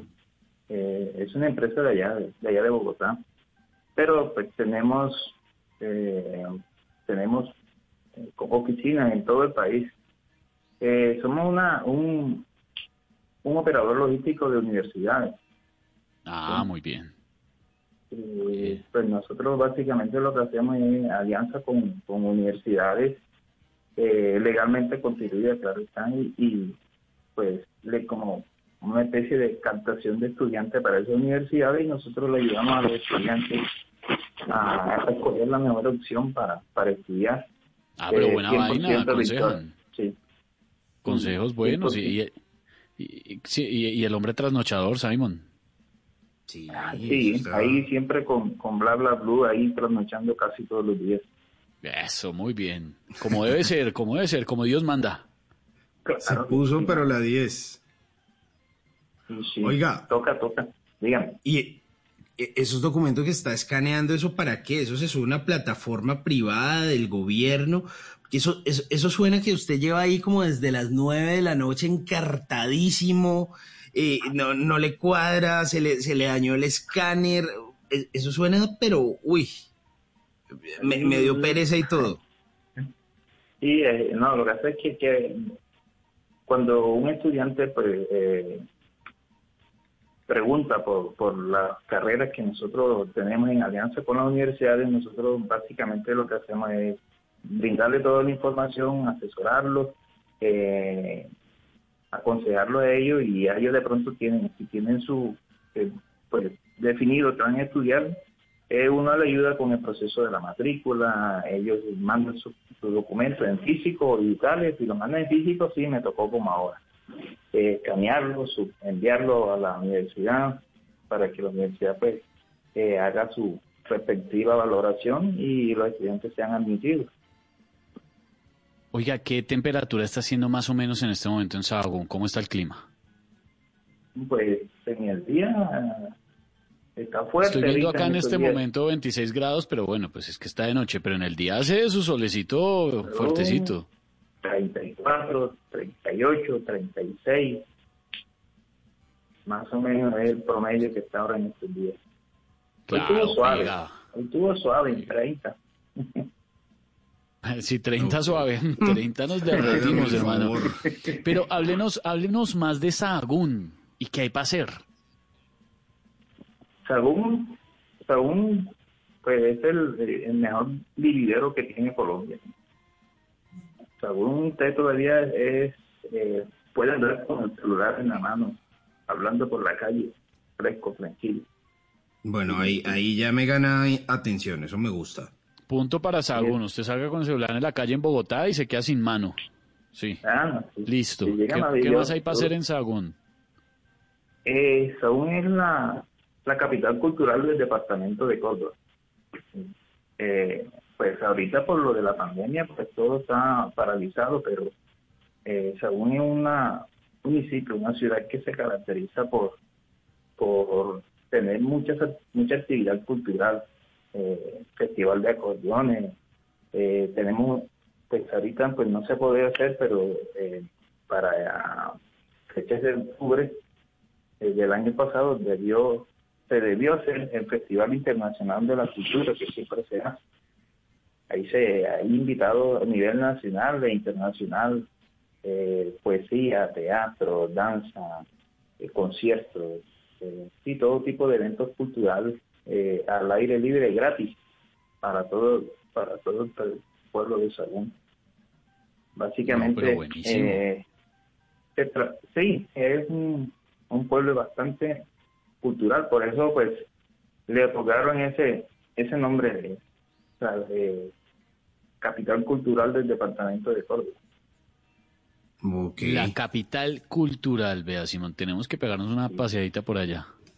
Sí, además, Sagún es uh, tierra representativa. A- Sí, Aunque, a, pesar de, de, de cierta eh, imagen que se le ha dado, pero sí, a veces igual, no tiene muchas noticias con gente desjuiciada. Sí, pero acá somos malos buenos.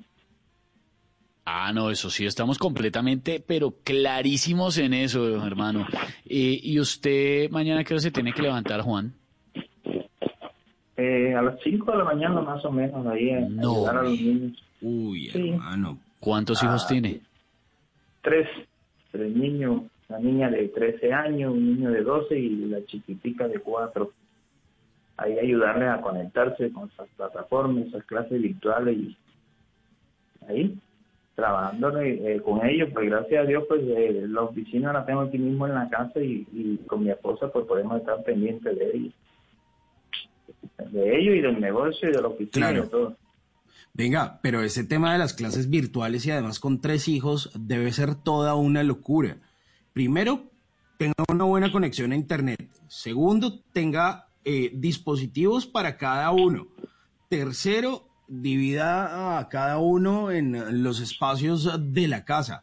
Y además de eso, esté pendiente de las tareas y de los compromisos que tiene cada uno en el colegio. Eso no es tarea menor. No, eh, no digo que que ahorita con esto, con esta pandemia, eh, a nosotros se nos multiplicaron los trabajos, tanto el trabajo que uno tiene normal como lo que uno hace con, los- con sus hijos también. Pues gracias a Dios los niños son bastante juiciosos y ellos ya tienen su espacio ubicado en la casa y cada uno trabaja y, nosotros prácticamente vamos a ir supervisando lo que ellos van haciendo. La, con la que hay que estar más pendiente, pues sí, la chiquita, ahí la mamá es la que se sienta con ella ahí en, la, en las tareas y, y en las clases virtuales. Y en educación física sí me toca a mí hacerle el, todo el brincoleo que hace ella ahí. Durante Ah, todo el les toca, les toca- los ponen a brincar y todo a través de la pantalla. Sí, hacer, hacer ejercicios, eh, eh, velillas, con, la, con las perdas, con balones, eh, ahí. Siempre, eh, prácticamente como si estuvieran en el colegio. Una Claro, sala de igual. el espacio, sí, uno le adecua, se pone su, su uniforme de educación física y ahí le ayuda a uno a trabajar a ellos con eso. Juan, confiésese esta noche en Bla Bla Blue. Usted seguro, estoy seguro que ama a sus hijos, no me cabe la menor duda, estoy completamente seguro de eso. Pero no está ya cansado de tenerlos ahí metidos en la casa todo el tiempo. Que no. Desahógese, No. diga, ¿no? No, no, no, fíjese que no, que, que Está feliz con ese despliegue de tareas y educación física y los chinos 24/7 ahí corriendo, jodiendo. Usted está contentísimo. Sí, igual, es que eh, lo que lo que más uno debe eh, apreciar en- en este momento es, es la familia y los hijos. Eh, esta pandemia nos ha enseñado muchas cosas y nos ha ha enseñado a valorar la familia más que todo. Sobre todo pues a nosotros que, que ya sufrimos la pérdida de, de mi hermano mayor ah, por esta por ese virus, por ese COVID-19. No me diga, lo sentimos mucho, hermano. Qué fuerte. Y, pues, apenas hace el 3 de febrero ya tu, cumplió un mes de, de fallecido mi hermano, pero eh, no nunca me he quejado, ni mi esposo ni yo nos hemos quejado de que eh, por, por la pandemia los niños aquí permanentes, no, porque siempre eh, ellos no son niños de, andar mucho tampoco en la calle, ellos si van más al colegio, si les toca ya hacer una tarea, van, uno lo lleva, lo recoge, igual aún no es que sea muy grande y uno pues eh, se desplaza rápido de un lado al otro y yo feliz con mis hijos aquí en la casa. No, claro, pues es que acaban de salir además de una experiencia muy dolorosa y muy, y muy difícil en medio de, de todo este rollazo de la, de la pandemia. Entonces me imagino que cada momento que pasan juntos es muy especial y muy importante. Y su, su esposa, su señora, eh, ¿a qué se dedica también? Mi esposa es trabajadora social.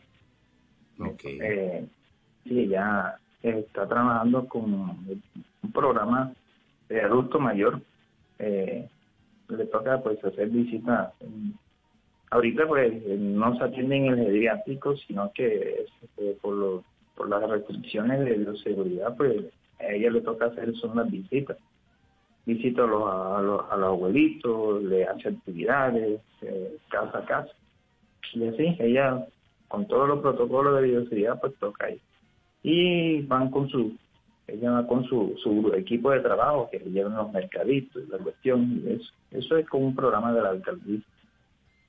Ah, ok, claro, ya entendemos. No, pero vea, Simón, una familia unida y en este momento de pandemia, mientras hay unas familias que, sí, claro, es que lo, lo he escuchado bastante, Juan. eh, la gente está como estresada con los pelados ahí todo el tiempo, eh, pero vea, en cambio esta familia estudiando juiciosos, trabajando unidos. Casos de casos, Simón.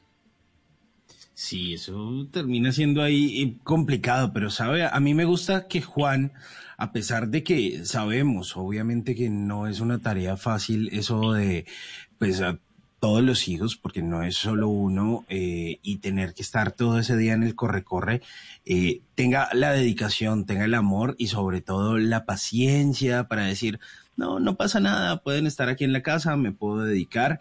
Y el hecho de que usted esté trasnochando, esté a esta hora trabajando y mañana tenga que levantarse a las 5 de la mañana a seguir dándole, es una muestra de ese esfuerzo, de ese amor, de ese cariño, porque estoy seguro que sus hijos a esta hora están, eh, pero profundos en el quinto sueño, pero usted está ahí moliendo por la familia.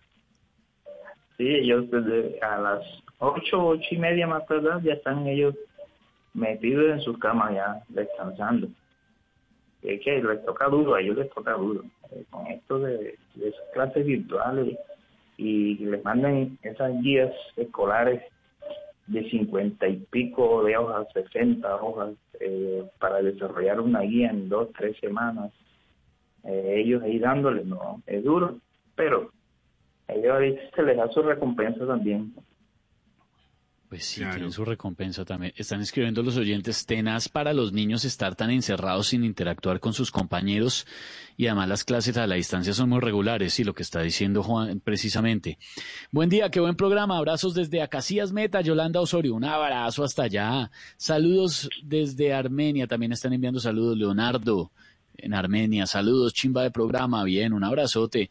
Lo, lo de la estudiada de los pelados en la casa hay algo que, que me- a mí siempre me ha preocupado, Juan. Yo no sé si a usted le pasa igual. Me parece que estudian demasiadas horas y les hacen pegar unas madrugadas muy bravas a los chinos. Podrían despertarse un poquito más tarde y tener un poco más de tiempo libre, ¿no? O, o está bien que los ocupen todo el día. Pues ellos prácticamente pasan ocupados todo el día, pero nosotros sí les, les tenemos un- como una rutina. Ellos inician sus clases a las seis y cuarenta, eh, comienza la primera clase. Algunas son eh, con- por videollamada, otras se manejan por WhatsApp y, y le dan su, su tiempo de descanso y todo. Mm, Pero eh, no los dejamos que ellos estén todo el día ahí pegados al, al computador o a, a, esa, a esa guía.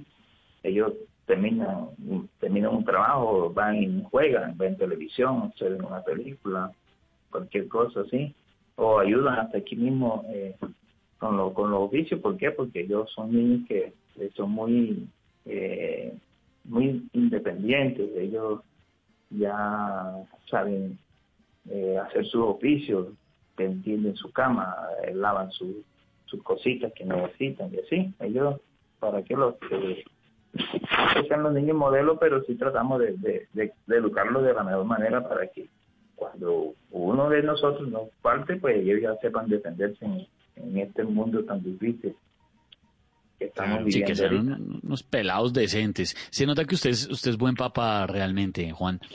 Ah, Consejos para los papás. Ya que usted es un buen papá cariñoso, le trabaja a sus hijos, a su familia. Unos consejos para algún papá por ahí que esté escuchándonos y que esté medio embolatado, como que no sepa hacer bien la tarea de papá. Eh, lo primero que hay que tener es, amor, amor por los hijos y mucha paciencia. Eh, aparte de ser uno su- sus papás, ser su amigo, su amigo, eh, eh, ponerse de pronto en el nivel de ellos y no no es que uno uno quiere lo mejor para su hijo, claro está, pero no uno no puede imponerle lo que las cosas que uno que uno hace no quiere no puede imponérselo a ellos, simplemente dejarlo que ellos desarrollen, pero uno orientándolos de la mejor manera. Tener mucha paciencia, sobre todo en este en, estos encierros que tenemos ahorita. Mucha, mucha, mucha paciencia, tolerancia. Paciencia y tolerancia. Uy, sí. Simón, ¿usted piensa ser papá? Mm, pues no creo, ¿sabes? Yo creo que si llega a ocurrir en el mediano corto plazo, es, me sorprende, me sorprende. Y, y bueno, no, pues sabemos. se sorprende, no, pues el susto que se pega, mijo, porque planeado no lo tiene. Pero digamos, está No, en sus- cero. ¿está en sus planes procrear, Simón? No, no, definitivamente No no. por ahora. Si llega, Si llega, pues bueno, pues hagámosle, qué carajo. Eh, y si es, Si llegas pues, un golazo, no, pues obviamente la ser- grabación para que, eh, para que el hijo de Simón, dentro de unos 15 años, se sienta muy apreciado y valorado por su padre. Simón no sabe, Simón no sabe de lo que se pierde. Uy, pero, pero es, es- que ese- también ese- ese es tiene, tiene sus pros y sus contra. No, no, obviamente tiene, tiene muchísimo y yo no puedo criticar ni puedo decir ni, ni puedo decir, oiga, no, usted está equivocado. Pero uy, es que ser papá tiene una responsabilidad gigante y yo ver- sé que la comparación que voy a hacer no es la mejor y puede llegar a ser odiosa y obviamente la hago con todo el respeto de, de quienes son padres, o sea, incluso pues de mi mamá y de eso. Pero vea, le voy a decir una cosa de por qué es complicado ser papá. Y eh, yo antes de la pandemia era de esos que decía, y por eso digo, puede que me sorprende, después cambio de opinión, ni siquiera ser papá, pero antes de la pandemia yo decía, ¿mascota? ¿Para tener una mascota? No, hombre, eso, eso es un encarte. Mire, ahora, luego de tantos meses solo y toda la cosa, terminé teniendo un perrito. Entonces, el perrito se llama Warhol, lo quiero mucho, eh, y entonces ese man me hace levantar temprano, cosa que yo siempre dije, "Pff, levantarme a las 6 de la mañana para sacar a cagar a un perro, no, o sea, están locos. O Sí, como que ahora no me es el, mejor levantarse a, a saca- a salir con la busita, a levantarle la, claro, la mierda Y además que usted esté cansado y, y el perro quiere jugar, entonces le toca a usted jugarle, que el perro se enfermó y toca llevarlo a la veterinaria. Y es un animal y lo quiero mucho y no quiere decir que no sea importante para mí, pero es un animal y lo quiero. Y, pienso y cuando estoy fuera de la casa me hace falta el berraco perro. Ahora, y eso que el perro usted lo puede mandar a la guardería eh, par días y listo, se, se deshace de la responsabilidad un ratico y el perro vuelve y sigue fregando, porque esos manes son inmamables y más cachorros. Ahora, esa responsabilidad eh, en, en una persona, o sea, una personita, un bebé, un niño, eso debe ser una cosa tremenda, porque usted no le puede endosar la responsabilidad a nadie. Bueno, seguramente hay gente que lo No, hace. no. Hay gente que es muy responsable y deja a los chinos tirados, pero pues eso no debería ser así. Pero usted tiene que asumirla y tiene que ponérsela a 10. Y eso no es, bueno, ya eso ahorita, adiós, y ya el perro ya después creció, o el, o el pelado ya en 10 años. No, no, no, no, no. A los 10 años es que empieza el reto mayor, la adolescencia, usted no deja de ser papá. Entonces, yo, ya tengo más de 30 y mi mamá sigue preocupada todos los días. Oiga, comió, oiga, está bien, ¿cómo le está yendo Ah, con no, eso? claro, papá es papá y mamá es mamá para toda la vida. Eso sí. Y así como hay responsabilidad, yo me imagino que también la gasolina que le da a uno la fuerza cuando uno está mamado, pues es el amor, ¿no? Eso ahí lo- lo- los pelados y los hijos le deben inyectar a uno un amor gigante para seguir adelante y decir, uy, yo no puedo dejar a este pelado morir, me toca trabajar, me toca ponerme la 10 y, y hacerle. Así como yo con mi, con mi perro. No, obvio no es lo mismo, pero yo sé que si no trabajo, entonces el perro no come. Entonces, ¿ahí qué hacemos? Terminamos siendo dos muertos de hambre. Y no, Sí, y no se puede, Warhol. imagínese ahora una No, familia. no. Cuidado con Warhol. Cu- No, no, no, no, no. sí, no, tampoco. No me lo Eh, despierte, eh, no me lo despierte. No, güey, cuidado, cuidado. ¿Qué- ¿Qué raza es Warhol? Es un Boston Terrier. Ah, no, un perro muy elegante, una cosa muy... Hombre, tipo, todo. perro de Perro alcurnia, por supuesto. distinguido. Perro distinguidísimo, mucho más distinguido que el dueño que nosotros. güey. Me quedó sonando algo, Juan, antes de que Dígame. se nos vaya. Eh, le confieso que me dejó sonando esa frase de ustedes no saben lo que se pierden. Cuando dijimos que no, pues cuando dijo Simón que no pensaba tener hijos, tampoco está en mis planes en este momento. Digamos, no está en los planes, de pronto sí, de pronto no, como que he venido cambiando ese pensamiento con el tiempo. Pero me dejó sonando en la cabeza esa frase, no saben lo que se pierden. ¿Qué es lo que uno se pierde cuando no es papá? Lo que le diga. No, Juan Jacobi, usted eche para allá para dormir. No, que conteste Juan. Vea, eh, ¿qué se pierde? Usted está, eh, está trabajando, bien cansado, y viene, viene su hijo y le da un abrazo. Eso no tiene nombre. Eh, detalle, detalle, detalle de los niños, eh, los, detalles de los niños que son, son, son ¿cómo le explico? Eh, desinteresado. Eh, que uno se levante y le diga y le, digan buenos días papá, ¿cómo amaneciste? O que tú puedas salir con tu hijo al parque y o por ejemplo ahorita eh, mi hijo eh, el niño tiene 12 años y pues eh, fue escogido para la selección Sagún, la sub 12, la, la sub 15 niños de menores de 15 años, de 12, 15 años y, y verlo entrenar eso no tiene nombre verlo entrenar entre más de 100 niños que se presentaron y, y quedar entre esos 22 que escogieron, no. Eso, eso uno, eso no tiene nombre y es lo como le digo, no sabe lo que se pierde, esa emoción, esa emoción que uno siente cuando su hijo está haciendo algo que uno le agrada y que le agrada más a él que a uno.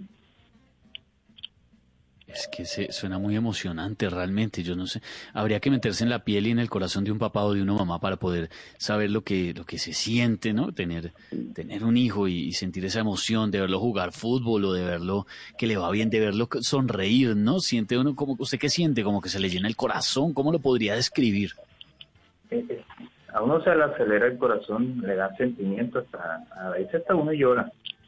Por ejemplo, a la niña pequeña, cuatro años, eh, ayer le tocó hacer una exposición, entonces se puede imaginar una niña de cuatro años haciendo una exposición de la letra A mayúscula y la letra E A Ah. minúscula. entonces ella haciendo, buenos días señor, hoy vamos a hablar, hoy vamos a exponer la letra A mayúscula y comienza ella a escribir en su tablero. No, eso me han dicho, eso es muy emocionante. En ver una Juli Cagaita de esa hablando de esa manera, pues, no, eso como le digo, no, no tiene nombre, no tiene nombre ni apellido sentir esa emoción. Le voy a hacer una pregunta corchadora, Juan. Seguro ya sé la respuesta, pero bueno, igual se la hago. ¿Cuál es su favorito? ¿Cuál es mi favorito? sí, de los hijos. Ah, el- no, no sé. Me sonó honesta esa respuesta. No es como que tenga un fa- no, no es como que tenga un favorito y lo esconda, y- sino que de verdad no. sabe, no sabe cuál es su favorito. No, porque es que cada uno, eh, eh, uno quiere a sus hijos, eh, pero siempre eh, cada uno le demuestra al- algo diferente. Entonces, no es que haya favoritos, sino que eh, simplemente uno eh, lo atrae de pronto la, eh, lo que uno hace y lo que el otro no hace, pero entonces como como que se complementa. Por ejemplo, el niño es futbolista, me agrada lo que le hace, la niña le gusta eh, cantar eh, y la otra chiquita hace y deshace. Entonces uno como que el favorito mm, no hay, sino que simplemente se inclina por las cosas que ellos hacen o por lo que ellos le demuestran a uno también. Este hombre está enamorado de sus hijos, ¿o no, Zaino? Pero ama ser papá. Qué chévere ser paparazzi. Papá así. Yo iba a decir es que paparazzi. Eh, Usted se va a quedar de paparazzi papá porque así. papá no va a ser. No y, creo, y no eso creo. sí, con, con- con- con el apoyo de, de, de- de la esposa, de la mamá ahí, es un complemento, el complemento adicional para que funcione eh, la crianza de un niño. Cuando tuvieron el, cuando, cuando, cuando quedó embarazada de la- del primer niño, ¿cómo se llama el primero?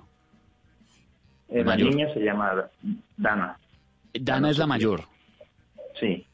Bueno, y cuando usted supo, cuando, cuando su esposa le dijo, Juan, estoy embarazada, y le contó que iba a tener a Dana, ¿usted qué sintió? No, es una emoción muy, muy, muy eh, indescriptible, le digo yo. No, no, no tiene... Es que mm, la historia mía es como que bastante eh, compleja porque los dos niños mayores, Dana Sofía y Juan Jacob, que es mi, el- no son hijos de, de mi esposa. Ah, ok. Sí, eh, la, la niña, la menor, es la que es hija eh, ya de, de- de este matrimonio. Sino que eh, yo anteriormente viví con alguien y, y tuvimos esos dos niños. eh, por cosas de la vida, pues eh, ella decidió abrirse del parche, como decimos, y, y yo me quedé con los niños. La niña solamente tenía dos añitos y el niño tenía un año. Y yo desde entonces pues me quedé con ellos hasta, hasta hace cinco años que me volví a casar y, y ya tuvimos a Valentina. Juan, perdón lo chismoso, pero eh, ¿lo dejó tirado y se perdió o, o aparece a ver si se responde por los, por los chicos o...? Pues me dijo, eh, yo vivía en Bogotá. Yo, yo estaba, Me dijo vivía voy por en- cigarrillos y no volvió. Yo- nosotros vivíamos aquí, aquí en Saúl, nos fuimos para Bogotá a buscar una supuesta mejor vida y allá fue peor. ¿Por qué? Porque allá donde ella eh, se abrió y, y me dijo, no, oh Juan, ¿por qué no te llevas a los niños para, para Sagún? Y qué sé yo, en, en enero, febrero los lo buscamos y ya, pero ya yo ya no vivíamos juntos, yo vivía aparte y yo iba, lo recogía, lo llevaba a la- a- a la- al, al hogar, a, sí, al colegio, lo recogía a la guardería y así. Y pues se vinieron, me los traje para Sagún, lo llevé con la abuela, yo regresé a, a trabajar en, en- a, a Bogotá. Eh, me vine de, de allá de Bogotá como a los cuatro o cinco meses me regresé porque no dejé a mis hijos solos ¿no? y ella quedó de, de- no que vamos a, a- lo vamos a a qué en, en febrero febrero en febrero febrero del 2009 parece que fue eso 2009 y ese febrero no sé qué cuándo será Ah, y, y ese febrero nunca fue. Ay, ay, ay.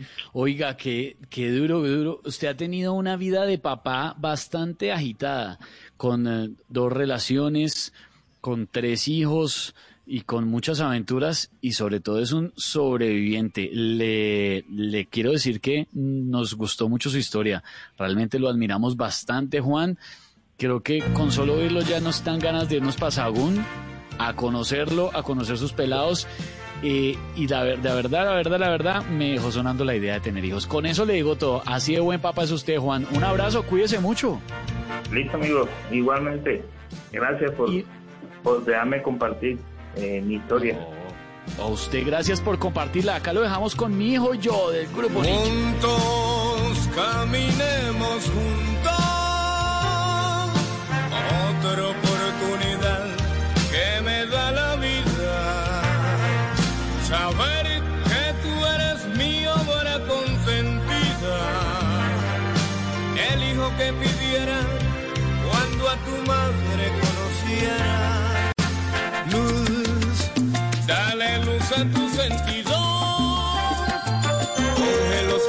de aquel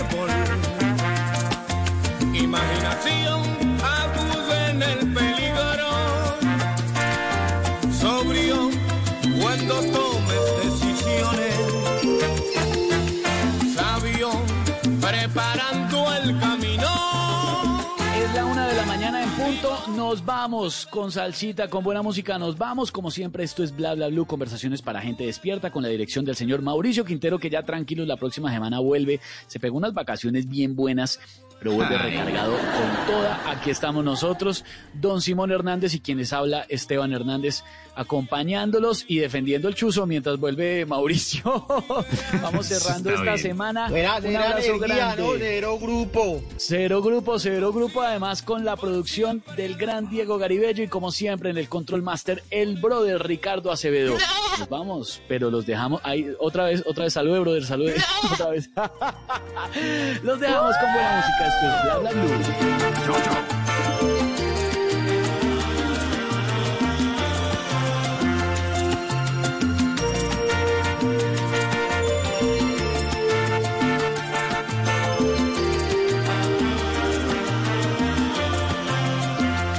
en las noches.